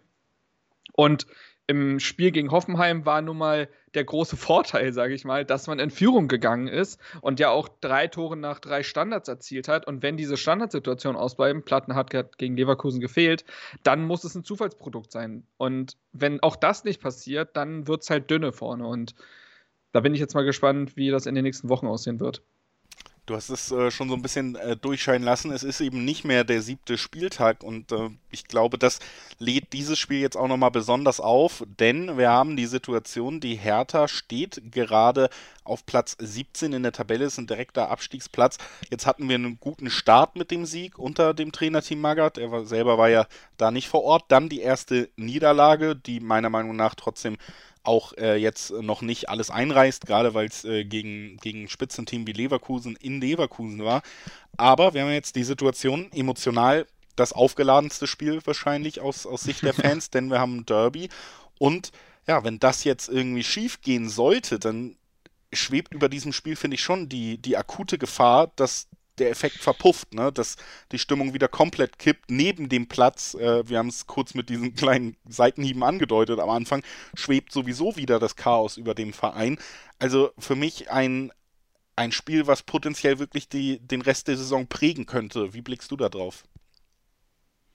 Ja, auch weil das Derby irgendwie die Stufen hin zu den direkten Duellen im Abschiedskampf ist. Ne? Also du spielst nach Union, spielst du gegen Augsburg, Stuttgart und Bielefeld. Also genau die Mannschaften, auch wenn sich Augsburg jetzt äh, schon entfernt hat, aber ne, in einem Spiel geht dann, äh, wenn die drei Punkte verlieren quasi und Hertha drei Punkte gewinnt, wird es wieder eng. Sprich, das sind die direkten Konkurrenten, mit denen sich jetzt Hertha misst und dieses Derby kann dahingehend natürlich viel auslösen. Also verliert man dieses Derby, ähm, wird die Stimmung wieder im Keller sein, der Trainereffekt vielleicht auch ein Stück weit verpufft, wobei ich sagen muss, Magath mit all seinen Erfahrungen, wenn jemand sich davon nicht beeindrucken lässt und dann weiter aufs Ziel hinarbeitet, dann wird das wahrscheinlich ein Felix Magath sein, der in seiner Karriere schon alles gesehen und erlebt hat.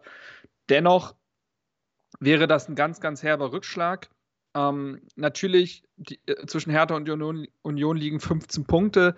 Die sind der Favorit bei allem Quervergleichen, die man immer zieht bei solchen Derbys, am Ende des Tages steht Union einfach sportlich seit drei Jahren besser da als Hertha und dementsprechend sind sie auch in diesem Spiel der Favorit. Wenn du da einen Punkt holst und eine sehr ordentliche Leistung zeigst, dann kann das schon reichen. Dann können, also es kann schon fürs Umfeld reichen. Aber natürlich ist das Ziel ein Sieg und mit diesem Derby-Sieg vor ausverkauftem Haus vielleicht etwas zu entfachen, was sich bis zum äh, Saisonende trägt und Hertha vielleicht mehr, ein, zwei Punkte mehr holen lässt, als es sonst der Fall gewesen wäre. Also ja, natürlich hat dieses Spiel eine immense Bedeutung und man muss ja auch sagen, dass Union, ich habe gerade schon gesagt, sie sind der Favorit.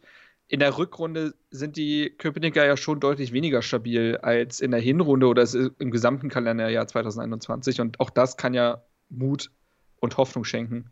Absolut, obwohl man am vergangenen Wochenende beim 1 zu 0 Sieg gegen Mainz dann gesehen hat, Union kann noch Union, wie man es kennt und auch lobt. 1 zu 0 gewonnen und ähm, das eben auf vor allen Dingen ja sehr stabile Art und Weise am Ende. Also ein weiterer Heimsieg, jetzt natürlich auch das Auswärtsspiel, ähm, spielt vielleicht auch Hertha noch ein bisschen in die Karten, aber es sei erwähnt, dass Union Berlin ähm, zumindest am letzten Spieltag ein bisschen mehr wieder ja so wirkte ja, wie das ja, Union ja. Berlin, was wir kennen, ne? Ja, absolut. Also es war natürlich diese erste Phase ohne Max Kruse, als man sich irgendwie auch wieder finden musste. Dann, also da hat äh, Urs Fischer auch viel in der Aufstellung herum experimentiert. Das hat die Mannschaft eher verunsichert. Dann ist man ins alte System mit dem alten Personal zurückgekehrt. Geraldo Becker ist ein bisschen besser geworden und auch Avonie hatte ja Probleme, kam aus dem Afrika Cup zurück, hatte dann plötzlich nicht mehr seinen Partner Kruse. Und das scheint sich jetzt schon ein Stück weit wieder zu finden. Dennoch, man hat in den letzten acht Spielen nur fünf Tore geschossen. Ne? Das ähm, das ist schon ein Ding. Also auf der einen Seite ist es so, dass Union mh, mm, ein bisschen die Effizienz der Hinrunde verloren hat. Also sie erarbeiten sich immer noch Torchancen, aber die Effizienz ist nicht mehr dieselbe und sie müssen mehr investieren, um zu Torchancen zu kommen, was ähm, die Balance ein bisschen ja, bröckeln lässt. Und dann sind sie wiederum defensiv etwas anfälliger, weil sie mehr Leute nach vorne schicken müssen. Und dementsprechend ist Union obwohl sie sich jetzt wieder gefangen haben, das wird, wie gesagt, das kam ja jetzt, glaube ich, auch raus. Trotzdem sind sie so anfällig, wie, äh, wie in den letzten Derbys es nicht der Fall gewesen ist. Und Hertha, wie gesagt, auch stabiler. Also das Problem in den letzten Derbys war auch oft, das musste gar nicht unbedingt über die spielerische Note gehen. Derbys werden ja auch oft über einen Kampf entschieden weil sich die Mannschaften da so drauf einlassen. Und Hertha wurde in den letzten Derbys oft auch von der ersten Minute an der Schneid abgekauft. Ganz einfach. Also worüber wir schon gesprochen haben, diese, diese, diese Grundtugenden, da war Union schon besser. Und ich glaube, dass das jetzt unter Magath zumindest nicht der Fall sein wird und dass man da Union besser zusetzen kann. Und wenn man also das Problem, glaube ich, die Differenz zwischen dem Hoffenheim und Leverkusen-Spiel war nicht nur das, die fehlenden Standardtore, sondern gegen Hoffenheim hat Hertha auch noch mutiger gespielt. Man hat situativ höher gepresst, man hat den Gegner auch mal gestresst und gegen Leverkusen hat man sich schon arg fallen lassen und hat man auch gemerkt, äh, dass das auch Magath und Fotheringham zu tief war. Wenn man da also wieder die Mischung findet, glaube ich schon, dass Hertha eine Chance in diesem Spiel hat, eine bessere Chance als in den letzten Derbys. Dann lass uns das Ganze noch in ein Ergebnis gießen. Was glaubst du, wie geht es am Ende aus? Tja, also jetzt habe ich schon gesagt, Hertha hat Chancen. Ich glaube trotzdem, dass es nicht für einen Sieg reichen wird. Ich glaube, es wird ein Unentschieden, ein Unentschieden, wo die Leistung auch in Ordnung sein wird, wo man sagt, dass man dieses Unentschieden in einem Derby vergolden kann, eben mit den nächsten drei Spielen. Und tippe dementsprechend auf ein 1 zu 1. Ja, da würde ich mich anschließen, glaube auch, das wird ein kämpferisches Derby mal wieder und es wird nicht so deutlich werden, wie man es vielleicht im Pokal kurzzeitig zum Beispiel das Gefühl hatte. Auch da wurde es ja. ja am Ende eng, aber spielerisch zumindest. 1-1 äh, kann ich mir auch gut vorstellen und äh, lässt halt alles noch offen für dann den Saisonendspurt der Hertha. Ich bedanke mich bei Marc Schwitzky von Hertha Base, dass er heute bei uns war. Danke dir, lieber Marc. Wie immer gerne, lieber Julius. Und wir, liebe Hörerinnen und Hörer, werden gleich auf den Sonntag gehen. Da erwarten uns tatsächlich dieses Mal drei Spiele. Also noch eine ganze Menge zu hören, wenn ihr einfach dran bleibt. Bis gleich. Schatz, ich bin neu verliebt. Was? Da drüben. Das ist er. Aber das ist ein Auto. Ja, eben. Mit ihm habe ich alles richtig gemacht. Wunschauto einfach kaufen, verkaufen oder leasen. Bei Autoscout24. Alles richtig gemacht. Herzlich willkommen zurück zum Bully Special auf meinsportpodcast.de. Wir haben den Samstag des 29. Spieltages hinter uns gelassen. Sechs Spiele sind besprochen vor diesem Spieltag. Der siebte oder das siebte Duell, über das wir jetzt sprechen wollen, das ist ein Duell, was in Bochum stattfinden wird.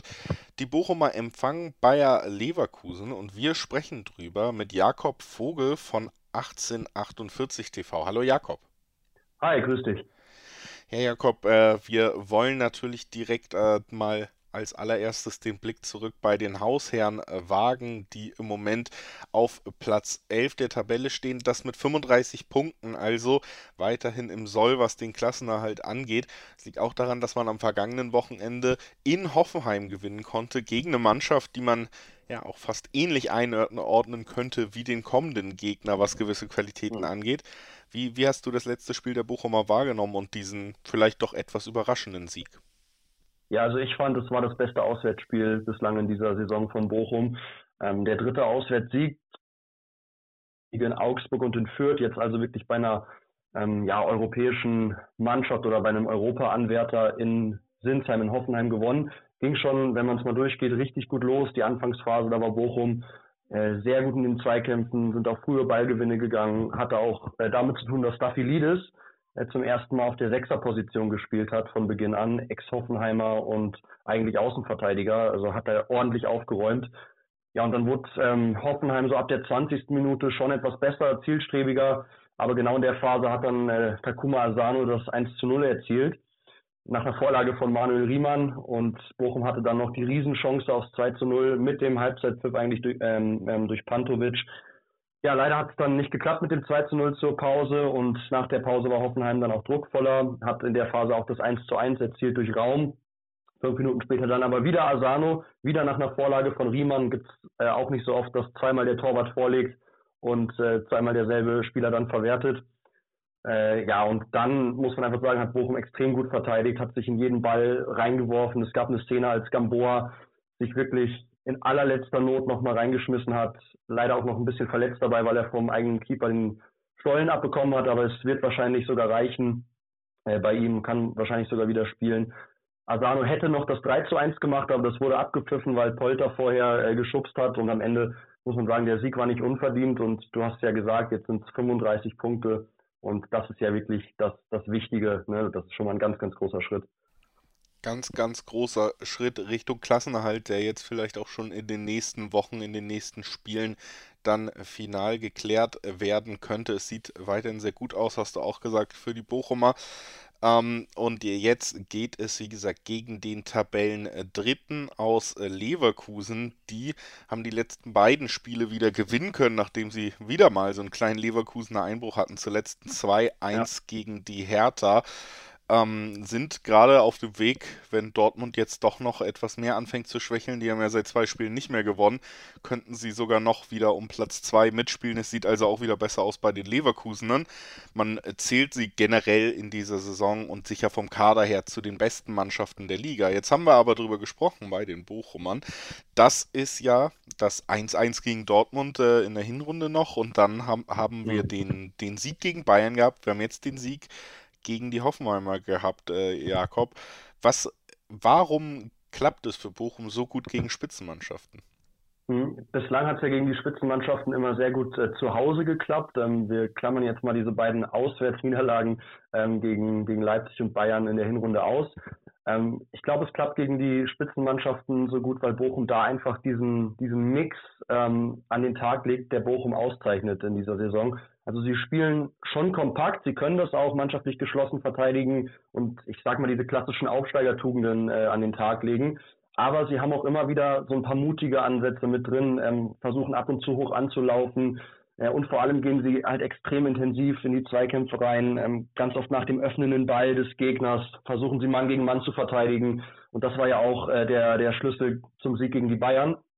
Ähm, sie gewinnen den Ball in der Vorwärtsbewegung und deswegen glaube ich einfach, wenn sie diesen Mut äh, an den Tag legen, trotzdem sich auf diese kompakte ähm, Spielweise immer wieder, wenn es passt, konzentrieren, dass sie einfach immer gegen jedes Team, vor allem zu Hause, eine Chance haben. Und so wird es gegen Leverkusen äh, wahrscheinlich auch laufen. Bevor wir gemeinsam auch noch aufs Personal schauen vor diesem Spiel, hätte ich, du bist ja heute auch das erste Mal hier im Bully Special, deswegen möchte ich natürlich vielleicht nochmal äh, das Ganze nutzen, um direkt mal ein paar allgemeinere Fragen noch zur Bochumer Saison nach und nach so ein bisschen an dich heranzutragen, weil wir es jetzt Klar. nicht von Woche zu Woche schon über die Saison von, von dir und von einem Bochum-Experten hier hören konnten. Was ich äh, gerade jetzt so als äh, vor dem Saisonendspurt noch eine spannende Frage finden würde, war, äh, zu Beginn der Saison hat sich äh, Simon Zoller verletzt und da hatte man das Gefühl, gut, das ist vielleicht das Saisonende für Bochum gewesen, so ungefähr wurde das aufgenommen. Würdest ja. du jemanden jetzt nach diesen 28 Spieltagen, die absolviert sind, herausheben, sagen, der ist da in die Bresche geschwungen oder heißt es tatsächlich eine dieser schönen Fußballgeschichten, wo man sagt, das Team hat es kompensiert? Ja, also ich würde das würde damit gehen, das Team hat es kompensiert. Also klar gibt es ähm, Spieler, die man herausheben kann, ähm, aber nicht unbedingt den einen Ersatz für äh, Simon Zoller. Also der hat ja in der letzten Saison eine wahnsinnig tolle Quote vorgewiesen in der Aufstiegssaison mit 15 Toren und 10 Vorlagen. So diesen einen, der diese ähm, Statistik jetzt aufweist, den gibt's nicht. Aber natürlich ist jetzt der direkte Ersatz erstmal Sebastian Polter, der auch ähm, gegen den Ball extrem viel arbeitet, einer der besten Luftzweikämpfer der Liga ist, äh, den kann man da schon ein bisschen hervorheben. Und dann eben die Spieler, die so gut wie nichts verpasst haben. Äh, Toto Lucia, der der zweitälteste Feldspieler ist ähm, und trotzdem, ich glaube, der drittbeste Läufer der Liga, also eine absolute Maschine. Ähm, Elvis Rexbeschei muss man sagen, der auch, ich glaube, außer einer Gelbsperre kein einziges Spiel verpasst hat. Manuel Riemann, Danilo Soares, also diese, diese Achse von Stammspielern, die kann man vielleicht ein bisschen hervorheben, aber letzten Endes ist es äh, die ganze Mannschaft, die einen richtig guten Job macht und das macht einfach Spaß, da wirklich zuzuschauen, wenn man äh, sich den Etat anschaut, den dieses Team hat. Wie sieht es denn bei dem Team im Moment personell aus, jetzt vor dem Spiel gegen Leverkusen? Kannst du uns da auf einen neuen Stand bringen? Ja, also Stand jetzt wird es wahrscheinlich nur einen sicheren Ausfall geben und das ist Jürgen Lukadia, der immer noch eine Verletzung hat. Das ist ja auch ein Stürmer, ähm, auch so ein bisschen zoller Ersatz, der im, im, Winter kam, auch gut angefangen hat, aber jetzt leider ein bisschen mit Verletzungen zu kämpfen hat. Simon Zoller, der ist seit ein paar Wochen wieder im Mannschaftstraining. Das könnte aber wirklich noch sein, dass es zu früh ist. Da weißt du, wie es ist, dass nach einem Kreuzbandriss das natürlich völlig zu Recht auch Zeit braucht. Also könnte sein, aber ich, ich vermute, dass es noch zu früh ist. Der Danny Blum kommt immer besser zurück. Da gab es eine, ja, ein bisschen traurige Geschichte, dass er gegen seinen Ex-Verein Frankfurt in der Startelf stand oder geplant war und sich dann verletzt hat. Wurde dann wieder zurückgeworfen, ist ja auch ein Spieler, der immer mit Verletzungen leider zu kämpfen hat. Ähm, ja, und wer sicher zurückkommt, ist Amel Bella Kotschap nach fünfter gelber Karte und dann wird wahrscheinlich auch wieder die Viererkette äh, aus dem Aufstiegsjahr vereint sein und die auch in der Saison äh, super Spiele gemacht hat. Mit Soares links, äh, Bella Kotschap und Leitsch in der Innenverteidigung und dann hoffentlich Gamboa auf der rechten Seite. Man hat es schon eben ein bisschen rausgehört, du rechnest den Bochumern durchaus und verständlicherweise auch hier gerade im Heimspiel Chancen gegen Leverkusen zu. Was ich bei den äh, Leverkusenern am letzten Spieltag tatsächlich sehr spannend fand in dem Spiel gegen die Hertha. Natürlich hatte man auch die höhere fußballerische Klasse, das ist bei Leverkusen ja meistens so, aber am Ende hat man sogar öfter gefault als die Hertha um diesen 2 zu 1 Sieg, den man ja auch durch beide Tore in der ersten Halbzeit so ein bisschen eingeleitet hat, irgendwie über die Zeit zu bringen. Und die Hertha hat so ein bisschen gedrückt. Was ich da interessant fand, eben, dass man das Gefühl hatte, vielleicht ist Leverkusen da tatsächlich jetzt bereit, ein bisschen cleverer zu spielen. Lassen ja immer mal wieder auch in dieser Saison gerne Punkte liegen. Diesmal haben sie sich dann eben mit dem einen oder anderen taktischen Foul die Punkte über die Zeit gebracht. Wie blickst du jetzt auf den kommenden Gegner? Was erwartest du dir von Spiel? Ja, also dazu muss man auch erstmal sagen, genau das gleiche Problem hatte Bochum auch. Also Thomas Reis hat gerade in der Phase, ja, so die ersten fünf Spieltage sehr häufig gesagt, wir sind noch ein bisschen zu nett. Wir sind da noch nicht in der Liga angekommen. Hat gesagt, man könnte dann auch mal das ein oder andere taktische Foul ziehen. Natürlich nie böse spielen, aber ein bisschen cleverer faulen. Und auch das hat Bochum jetzt ähm, mittlerweile gut hinbekommen. Insofern sind da vielleicht beide auf einem ähnlichen äh, Entwicklungsstand. Ja, also Leverkusen, ähm, hast gesagt, immer mal wieder so kleine Schwächephasen drin gehabt, aber auswärts haben sie ähm, nur in Freiburg, Mainz und Frankfurt verloren. Und in Freiburg und Mainz kannst du auf jeden Fall verlieren. Ähm, ich habe mal geguckt, sie haben jetzt schon mehr Punkte als in der ähm, kompletten Rückrunde der Vorsaison geholt. Also es wird ein sehr starker Gegner, aber ich erwarte wirklich so ein Spiel wie gegen äh, Bayern, wie gegen Dortmund, wie auch gegen Leipzig. Und das waren ja drei völlig verschiedene Spiele. Ähm, gegen Bayern müssen wir nicht drüber reden, was da passiert ist. Einfach richtig gut zielstrebig nach vorne gespielt. Gegen Dortmund einen Punkt geholt und gegen Leipzig war es umgekehrt. Da ähm, hatten wir sogar, oder hatte Bochum mehr vom Spiel und wurde dann ausgekontert und in Kunko hat mal wieder gezeigt, dass er einfach zu den Besten gehört. Und ich glaube, eins von den drei kann es wieder werden und am ehesten ähm, so wie gegen Dortmund. Deswegen äh, bin ich optimistisch äh, und ja, rechne mir auch was aus. Zu guter Letzt, äh, das habe ich dir, glaube ich, noch gar nicht verraten, tippen wir immer gemeinsam hier im Bully Special. Und ja. deswegen natürlich auch an äh, Jakob Vogel von 1848 TV die Frage, was glaubst du, wie geht's aus? Ja, ist eine gute Frage. Ähm, also ich würde 2-2 tippen. Ähm, einfach aus dem Grund, weil ich glaube, zwei Tore werden fallen ähm, auf beiden Seiten. Und ähm, ja, ich, ich glaube nicht, dass Bochum das Spiel jetzt verlieren wird. Und äh, das wäre natürlich auch ein wichtiger Schritt mit 36 Punkten dann. Und gegen Leverkusen zu Hause 2-2 wäre ich mit zufrieden. Bei deinem ersten Besuch im Bully Special möchte ich natürlich auf keinen Fall widersprechen und schließe mich direkt diplomatisch an. 2-2, ansehnliches Spiel und äh, könnte sich eben einreihen in die guten Spiele von Bochum gegen vermeintlich bessere Mannschaften, gerade zu Hause. Haben wir darüber gesprochen. Kann mir auch vorstellen, dass diese Serie zumindest mit einem Unentschieden weitergeht. Schließe mich deswegen dem Tipp an und bedanke mich bei Jakob Vogel, dass er heute bei uns war. Danke, Jakob. Sehr gerne. Und wir, liebe Hörerinnen und Hörer, haben noch zwei weitere Spiele in der Pipeline für euch. Gleich sprechen wir über die Eintracht, die die Freiburger empfängt. Nach einer ganz kurzen Pause. Bleibt gern dran. Schatz, ich bin neu verliebt. Was? Da drüben. Das ist er. Aber das ist ein Auto. Ja, eben. Mit ihm habe ich alles richtig gemacht. Wunschauto einfach kaufen, verkaufen oder leasen. Bei Autoscout24. Alles richtig gemacht. Herzlich willkommen zurück zum Bully Special auf meinsportpodcast.de. Wir sind beim vorletzten Spiel unserer Besprechung des 29. Spieltages angelangt. Es ist das Duell zwischen Eintracht Frankfurt und dem Sportclub aus Freiburg. Und ja, kleiner Disclaimer hier natürlich leider wieder. Wir können die Euroleague-Ergebnisse aufgrund des Aufnahmezeitpunkts nicht mit einfließen lassen. Da wartet auf die SGE ja ein lange erwartetes Topspiel gegen Barcelona. Das Heimspiel wird sicherlich ein emotionaler Abend werden. Also das können wir nur so ein bisschen reinrechnen vielleicht. Wir werden versuchen trotzdem eine ausreichende Vorschau auf das Spiel zu liefern und das tun wir gemeinsam mit Christoph Senft. Hallo Christoph. Gute, hi und auf der anderen Seite mit Michael Schröder vom Füchsle Talk. Hallo Michael. Hallo zusammen. dann äh, lasst uns das Ganze trotzdem halbwegs regulär aufziehen. Wie gesagt, Euroleague-Spiel ein bisschen ausgeklammert, werden wir aber gleich noch drauf kommen, Christoph. Erstmal die letzte Leistung in der Liga. Wir haben gesagt, es wäre irgendwie passend, wenn Frankfurt zu Hause gegen Fürth nicht drei Punkte holt vor diesem Spiel und irgendwie auch generell aus Frankfurter Sicht. Und genauso ist es gekommen. Ein 0 zu 0 bisschen ernüchternd und ja, so langsam schwindet dann immer mehr die Chance, auch nächstes Jahr europäisch spielen zu können. Wie hast du das Spiel wahrgenommen? Ja, ernüchternd trifft es eigentlich zu 100 Prozent. Ähm, war wahrscheinlich auch das schwierigste Spiel jetzt innerhalb der zehn Tage. Ähm, das einzig Positive, was man sagen kann, ist, man hat zu Null gespielt, man hat weiterhin nicht verloren jetzt in den letzten Spielen.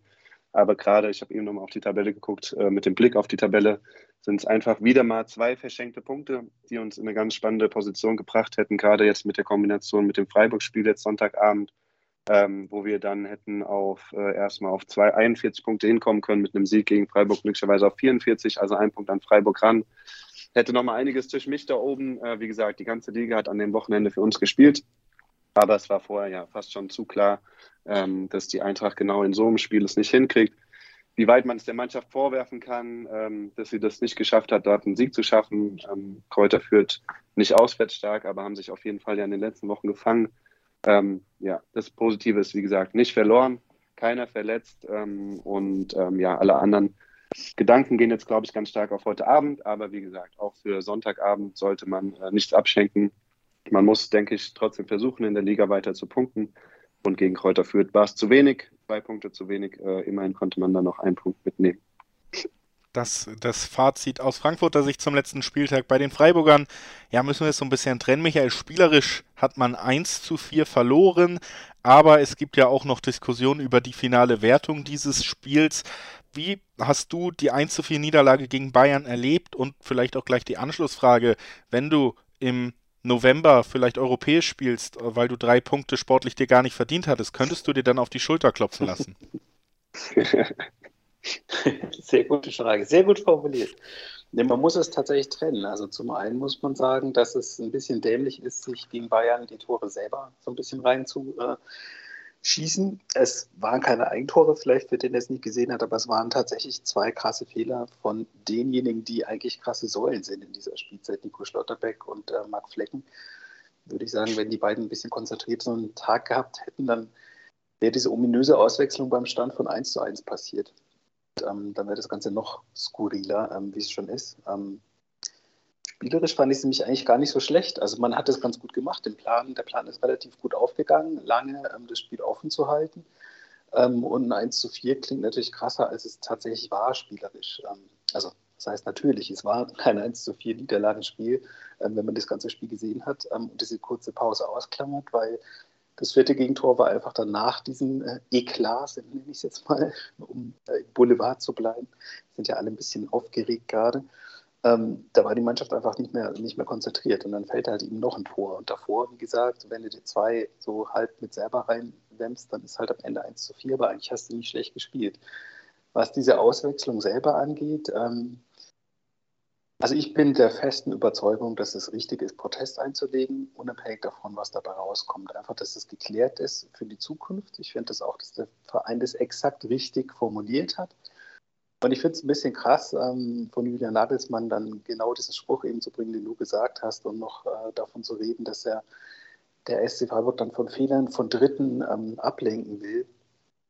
Diese Dritten, die er da anspricht, ist in dem Fall tatsächlich ja er und sein Trainerteam, die es nicht auf die Reihe gekriegt haben, eben diese Auswechslung sauber durchzuführen.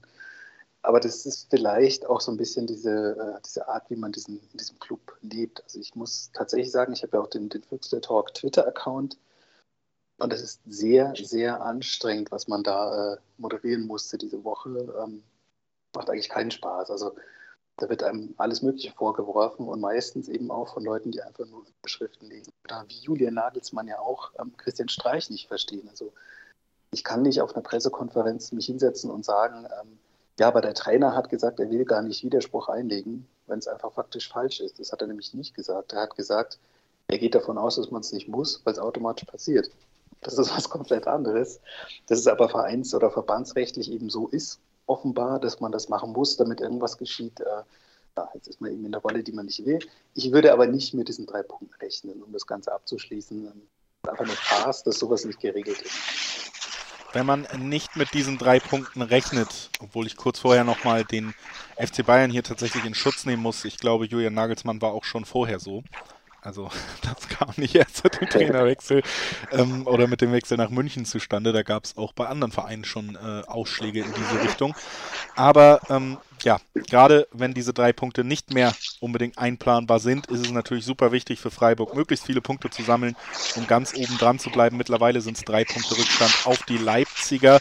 Und jetzt geht es eben gegen die Frankfurter, die, Christoph, und das wollen wir dann doch eben nochmal ansprechen, eben dieses super emotionale Spiel in der Euroleague haben. Auch zusätzlich ein sehr schweres Spiel. Deswegen auch nochmal an dich die Frage aus deiner Sicht, dieses absolute Highlight. Wie, wie sicher oder wie groß ist die Befürchtung, dass man da gerade gegen einen guten Gegner wie Freiburg in der Liga eben dann doch nicht bei 100 Prozent ist? Emotional auch vor allen Dingen. Ja, also ich stelle es mir ganz, ganz, ganz schwierig vor. Klar, man könnte jetzt auch die Floskel sagen, das sind Profis, die müssen da durch und wenn der Ball rollt, äh, stehen elf gegen elf auf dem Feld und die müssen das ausblenden. Ähm, bei aller Liebe, ich kann mir nicht vorstellen, dass sie das komplett ausblenden können, was heute ist, äh, was am Sonntag ist und was nächsten Donnerstag dann in Barcelona ist. Das ist ein Jahrhundertspiel, es ist ein mega emotionales Spiel, es ist zudem noch ein sehr, sehr, sehr, sehr, sehr starker Gegner am Donnerstag und ähm, dann kommt am Sonntag der Alltag Bundesliga ähm, mit sehr, sehr starken Freiburgern. Du hast es gesagt. Ähm, das wird schwer genug. Ähm, es wäre auch ohne Barcelona schwer genug geworden. Ähm, und jetzt wird es, glaube ich, eher noch schwerer. Natürlich, wenn wir mit einem guten Ergebnis, einer Euphorie vielleicht hier am Donnerstagabend rausgehen, muss man gucken, wie die Kräfte bis Sonntag reichen. Vielleicht kann man die Euphorie dann für das Heimspiel mitnehmen. Ähm, vielleicht klappt es ja jetzt auch mit der Fankulisse im Rücken wieder besser in, in den Heimspielen. Haben wir uns ja auch lange schwer getan in dieser Saison. Ähm, ja, aber wie gesagt, ich in meiner Situation jetzt als Fan, der innerlich, äh, wie gesagt, komplett aufgelöst ist, ähm, habe keine Ahnung, wie die Spieler das schaffen, da später ruhig zu bleiben und das wirklich nur als ein Spiel zu sehen. Aber ich glaube, Glasner, und das muss man ihm wirklich hoch anrechnen, hat es bisher immer im Rahmen seiner Möglichkeiten weitestgehend gut geschafft, ähm, die Spieler zu fokussieren, die Mannschaft gut einzustellen, egal gegen welchen Gegner. Am Ende kommen wir auch wieder auf das Spielspiel zurück, fehlt uns klassischer Stürmer vorne drin. Das äh, sagen wir jetzt schon seit, keine Ahnung, 31 Spieltagen, 28 Spieltagen. Ähm, da ist einfach viel passiert oder viel zu wenig passiert im Sommer, kann man jetzt nicht beheben. Ähm, aber ja, Freiburg wird ein schweres Spiel, unabhängig jetzt auch mal von Barcelona. Und ähm, ist, wie gesagt, das hatten wir auch vorhin mit dir angedeutet, es wird immer weniger an Spielen und immer knapper nach oben, um von selbst nach Europa zu kommen. Wenn man mich jetzt fragt, ich halte es eher auch für unmöglich oder unrealistisch, dass die Eintracht noch da oben noch mal rankommt. Da muss schon sehr viel zustande kommen. Ähm, aber ja, ich glaube, Frankfurt genießt heute mal äh, den Abend jetzt äh, und ganz Europa wird da drauf gucken. Und die Eintracht wird äh, die deutschen Teams hoffentlich sehr gut in Europa vertreten heute Abend. Und alles andere sehen wir dann am Sonntag. Das ist doch auch schon quasi das Schlusswort. Tippen müssen wir aber noch. Michael, was glaubst du, wie geht's aus? Das äh, Stichwort eben hat mir gefallen, 11 gegen 11, weil es Profis sind. muss ich kurz lachen. Ähm, ich glaube, dass Nils Petersen treffen wird, weil er muss ja jetzt einen nachlegen. Er hat zwar sein 100. Tor gemacht für den äh, SC am Wochenende, am vorigen, aber ja, wenn es 0 zu 2 gewertet werden würde, müsste er quasi nachlegen. Deswegen glaube ich, dass wir auf jeden Fall treffen auswärts. Und ich glaube, dass es sehr knapp reichen wird zu einem 0-1, also 1-0 Auswärtssieg für SC Freiburg. Knapper Auswärtssieg für die Freiburger, die sich dann danach hoffentlich auch aus jeder Sicht auf die Schulter klopfen dürfen, wenn es so kommen sollte. Christoph, was glaubst du? Wie geht's aus? Um, ja, schwierig. Ich glaube, am Ende würde ich sogar einen Unentschieden mitnehmen. Klar, ich erhoffe mir innerlich natürlich einen Heimsieg, aber das kann ich schwer erwarten und kann ich auch schwer einschätzen. Ähm, Petersen kann treffen, für uns trifft ausnahmsweise mal Lammers und das Ding geht 1-1 aus. 1-1 mit Torschützen, das sind mir die liebsten Voraussagen, wo man da selbstsicher vorangeht. Ich, äh, ich tippe ein 1 zu 2 für Freiburg. Ich glaube auch irgendwie, dass es wieder so ein Spiel zwischen diesen Euroleague-Spielen man wird viel positiv über Frankfurt sprechen in dieser Woche oder in diesen Wochen, aber in der Bundesliga läuft es nicht ganz so rund. Deswegen mein Tipp auch für die Freiburger auswärts. Bedanke mich bei Christoph Senf, dass er heute bei uns war, kurz bevor es in, ins Stadion zum Jahrhundertspiel geht. Danke, dass du dir die Zeit genommen hast, Christoph. Sehr gerne. Auf der anderen Seite natürlich auch vielen Dank an Michael Fischer vom Füchsle Talk. Danke, dass du dabei warst. Gerade in dieser stürmisch Diskussionswoche. Immer gerne. Ja, ja, in dieser, es ist vielleicht, ich hoffe für dich natürlich, dass sich das nicht klärt noch, bevor die Vorschau online geht, weil die, äh, das Gericht möchte das eigentlich diese Woche klären. Ja, ich diese Woche ich, Daumen, in spätestens einer Stunde, sage ich mal, um 18 Uhr sind wir online. also so schnell arbeiten Gerichte aus meiner Erfahrung auch nicht. Ähm, ich sage aber das nicht, ob das gute oder schlechte Nachrichten für mich waren in der Vergangenheit. Ich bedanke mich, dass ihr heute bei uns wart und äh, kann den Hörerinnen und Hörern sagen, dass wir gleich noch über die andere Euroleague-Mannschaft der Bundesliga sprechen werden. Leipzig schließt den Spieltag gegen Hoffenheim ab, ab, ab und da sprechen wir nach einer kurzen Pause drüber. Bis gleich. Schatz, ich bin neu verliebt. Was? Drüben. Das ist er. Aber das ist ein Auto. Ja, eben. Mit ihm habe ich alles richtig gemacht. Wunschauto einfach kaufen, verkaufen oder leasen. Bei Autoscout24. Alles richtig gemacht. Herzlich willkommen zurück zum Bully Special auf meinsportpodcast.de. Wir sind beim letzten Spiel an diesem recht vollen Bundesliga-Sonntag angekommen. Drei Spiele gab es da ja oder gibt es da ja zu besprechen. Das dritte, das wollen wir jetzt besprechen. Es ist das Duell zwischen RB Leipzig und der TSG Hoffenheim und wir sprechen drüber mit Ronny Moom vom Bullenfunk. Hallo Ronny. Hallo zusammen. Ja, Ronny, wir blicken natürlich immer zurück auf die letzte Partie. So ganz vergönnt ist uns das bei den Leipzigern jetzt nicht. Denn äh, aufgrund des Aufnahmezeitpunkts, äh, die, die Euroleague-Spiele, die liegen immer so blöd, können wir leider noch nicht drüber sprechen, wie sich Leipzig am Donnerstag äh, Frühabend zu Hause gegen Atalanta geschlagen hat. Worauf wir aber auf jeden Fall zurückblicken können, ist ein aus deiner Sicht sicherlich sehr erfreuliches Spiel, nämlich ein 1 zu 4 Auswärtssieg bei Borussia Dortmund aus Leipziger Sicht. Man hat da ja einen Gegner, der einem oft in der Vergangenheit, in der jüngeren Vergangenheit nicht so gut lag, am Ende deutlich besiegen können. Ähm, was nimmst du aus diesem Spiel mit und wie hast du es erlebt? Ja, war gut, ne?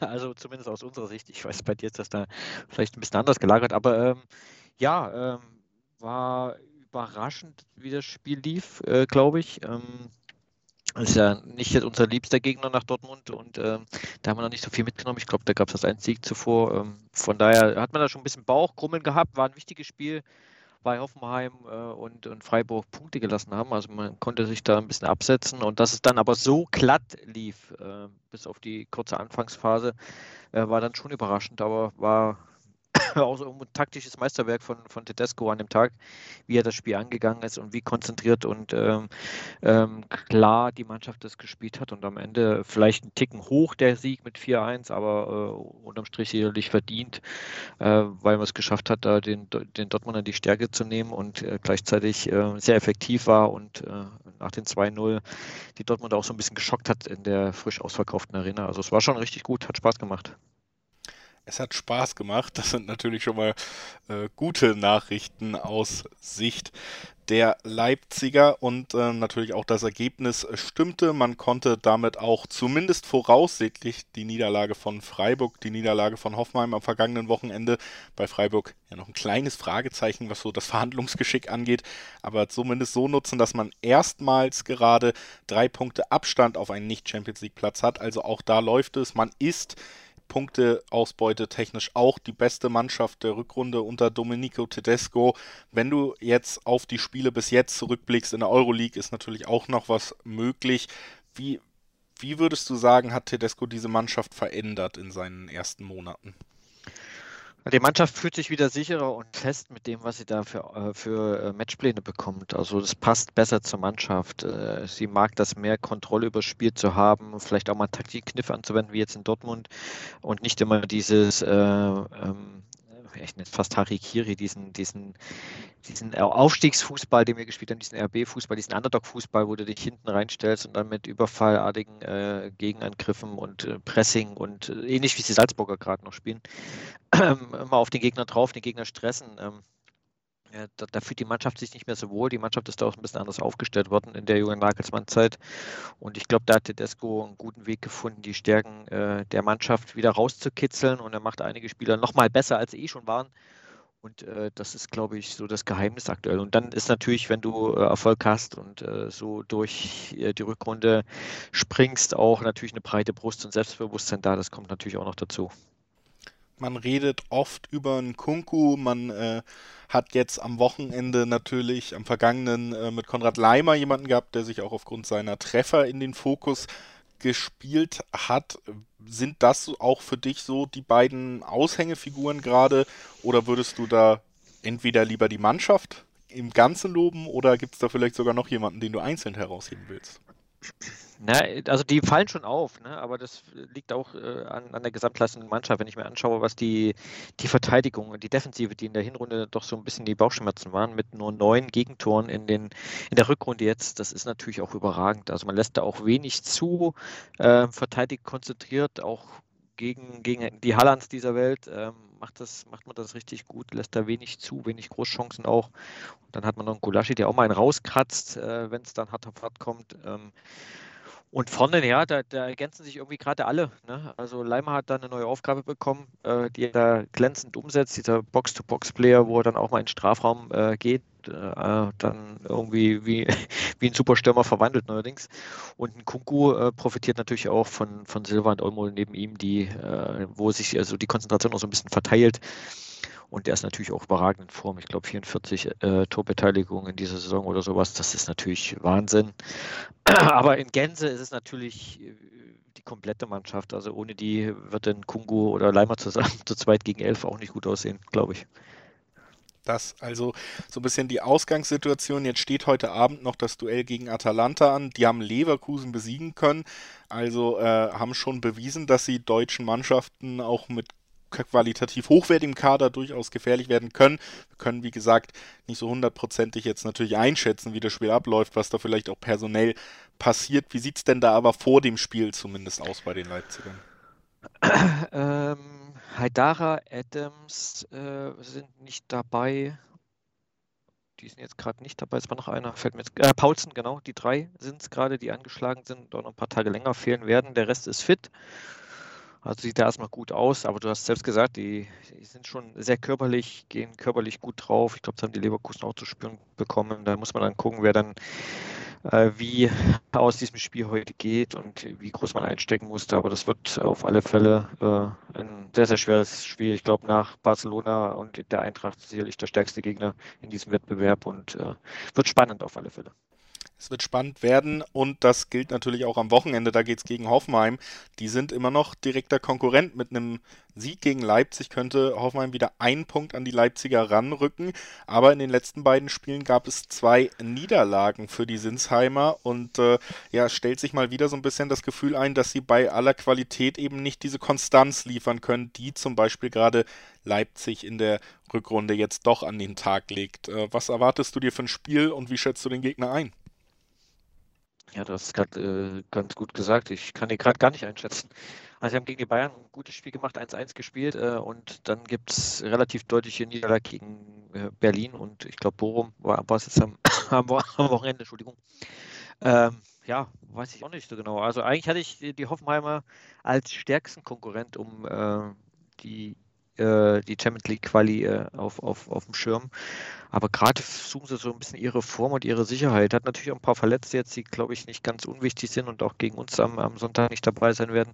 Mit Vogt zum Beispiel, fünfte gelbe Karte und sowas. Ähm, ja, aber es ja, überraschend. Für die Hoffenheimer sicherlich nochmal der letzte Strohhalm. Die haben auch nicht das leichteste Programm dann hinten raus mit Frankfurt, Freiburg, nochmal Leverkusen, nochmal ähnlich wie bei uns. Ähm, also wird ein wichtiges Spiel, äh, glaube ich, äh, so eine kleine Vorentscheidung vielleicht auch Richtung Champions League schon. Deswegen werden die sich komplett reinhauen. Aber es ist schon überraschend, dass sie jetzt gerade so Probleme haben, gerade gegen vermeintlich kleinere Gegner ähm, die Punkte liegen lassen. Das überrascht mich schon. Dann lass uns noch gemeinsam tippen, was das für dieses Spiel am Sonntagabend bedeuten könnte. Was glaubst du, wie geht's aus? Ha, der 2-0-Tipp bringt so viel Glück gerade. Ich bleibe bei 2-0 für RB gegen die TSG. Ich glaube, beide Teams können schon ein Tor erzielen, haben die Qualität, aber ich glaube tatsächlich auch, dass Leipzig hier Favorit ist. Würde deswegen einfach 2-1 tippen. Es wird äh, nicht das einfachste Spiel der Saison, aber ich glaube, man bleibt dem positiven Trend zumindest in der Liga treu, unabhängig vom Euroleague-Spiel. Und äh, tippe ein 2 zu 1 für Leipzig. Bedanke mich bei Ronny Moom vom Bullenfunk, dass er heute bei uns war. Danke dir, Ronny. Sehr, sehr gerne. Und natürlich bedanke ich mich auch bei allen Hörerinnen und Hörern, die heute wieder eingeschaltet haben. Ich hoffe, ihr seid gut vorbereitet, könnt äh, gut vorbereitet ins Fußballwochenende starten, hattet Spaß mit dieser Folge des Bully Specials. Wir hören uns bald schon wieder, sprechen wieder über die Bundesliga wie jede Woche. Ich freue mich drauf. Und äh, ja, bleibt gesund, bleibt cool, versucht gute Menschen zu sein. Tschüss. Schatz, ich bin neu verliebt. Was? Da drüben. Das ist er. Aber das ist ein Auto. Ja, eben. Mit ihm habe ich alles richtig gemacht. Wunschauto einfach kaufen, verkaufen oder leasen. Bei Autoscout24. Alles richtig gemacht. Bully Special. Die Vorschau auf den Bundesligaspieltag auf meinsportpodcast.de. Schatz, ich bin neu verliebt. Was? Da drüben. Das ist er. Aber das ist ein Auto. Ja, eben. Mit ihm habe ich alles richtig gemacht. Wunschauto einfach kaufen, verkaufen oder leasen. Bei Autoscout24. Alles richtig gemacht.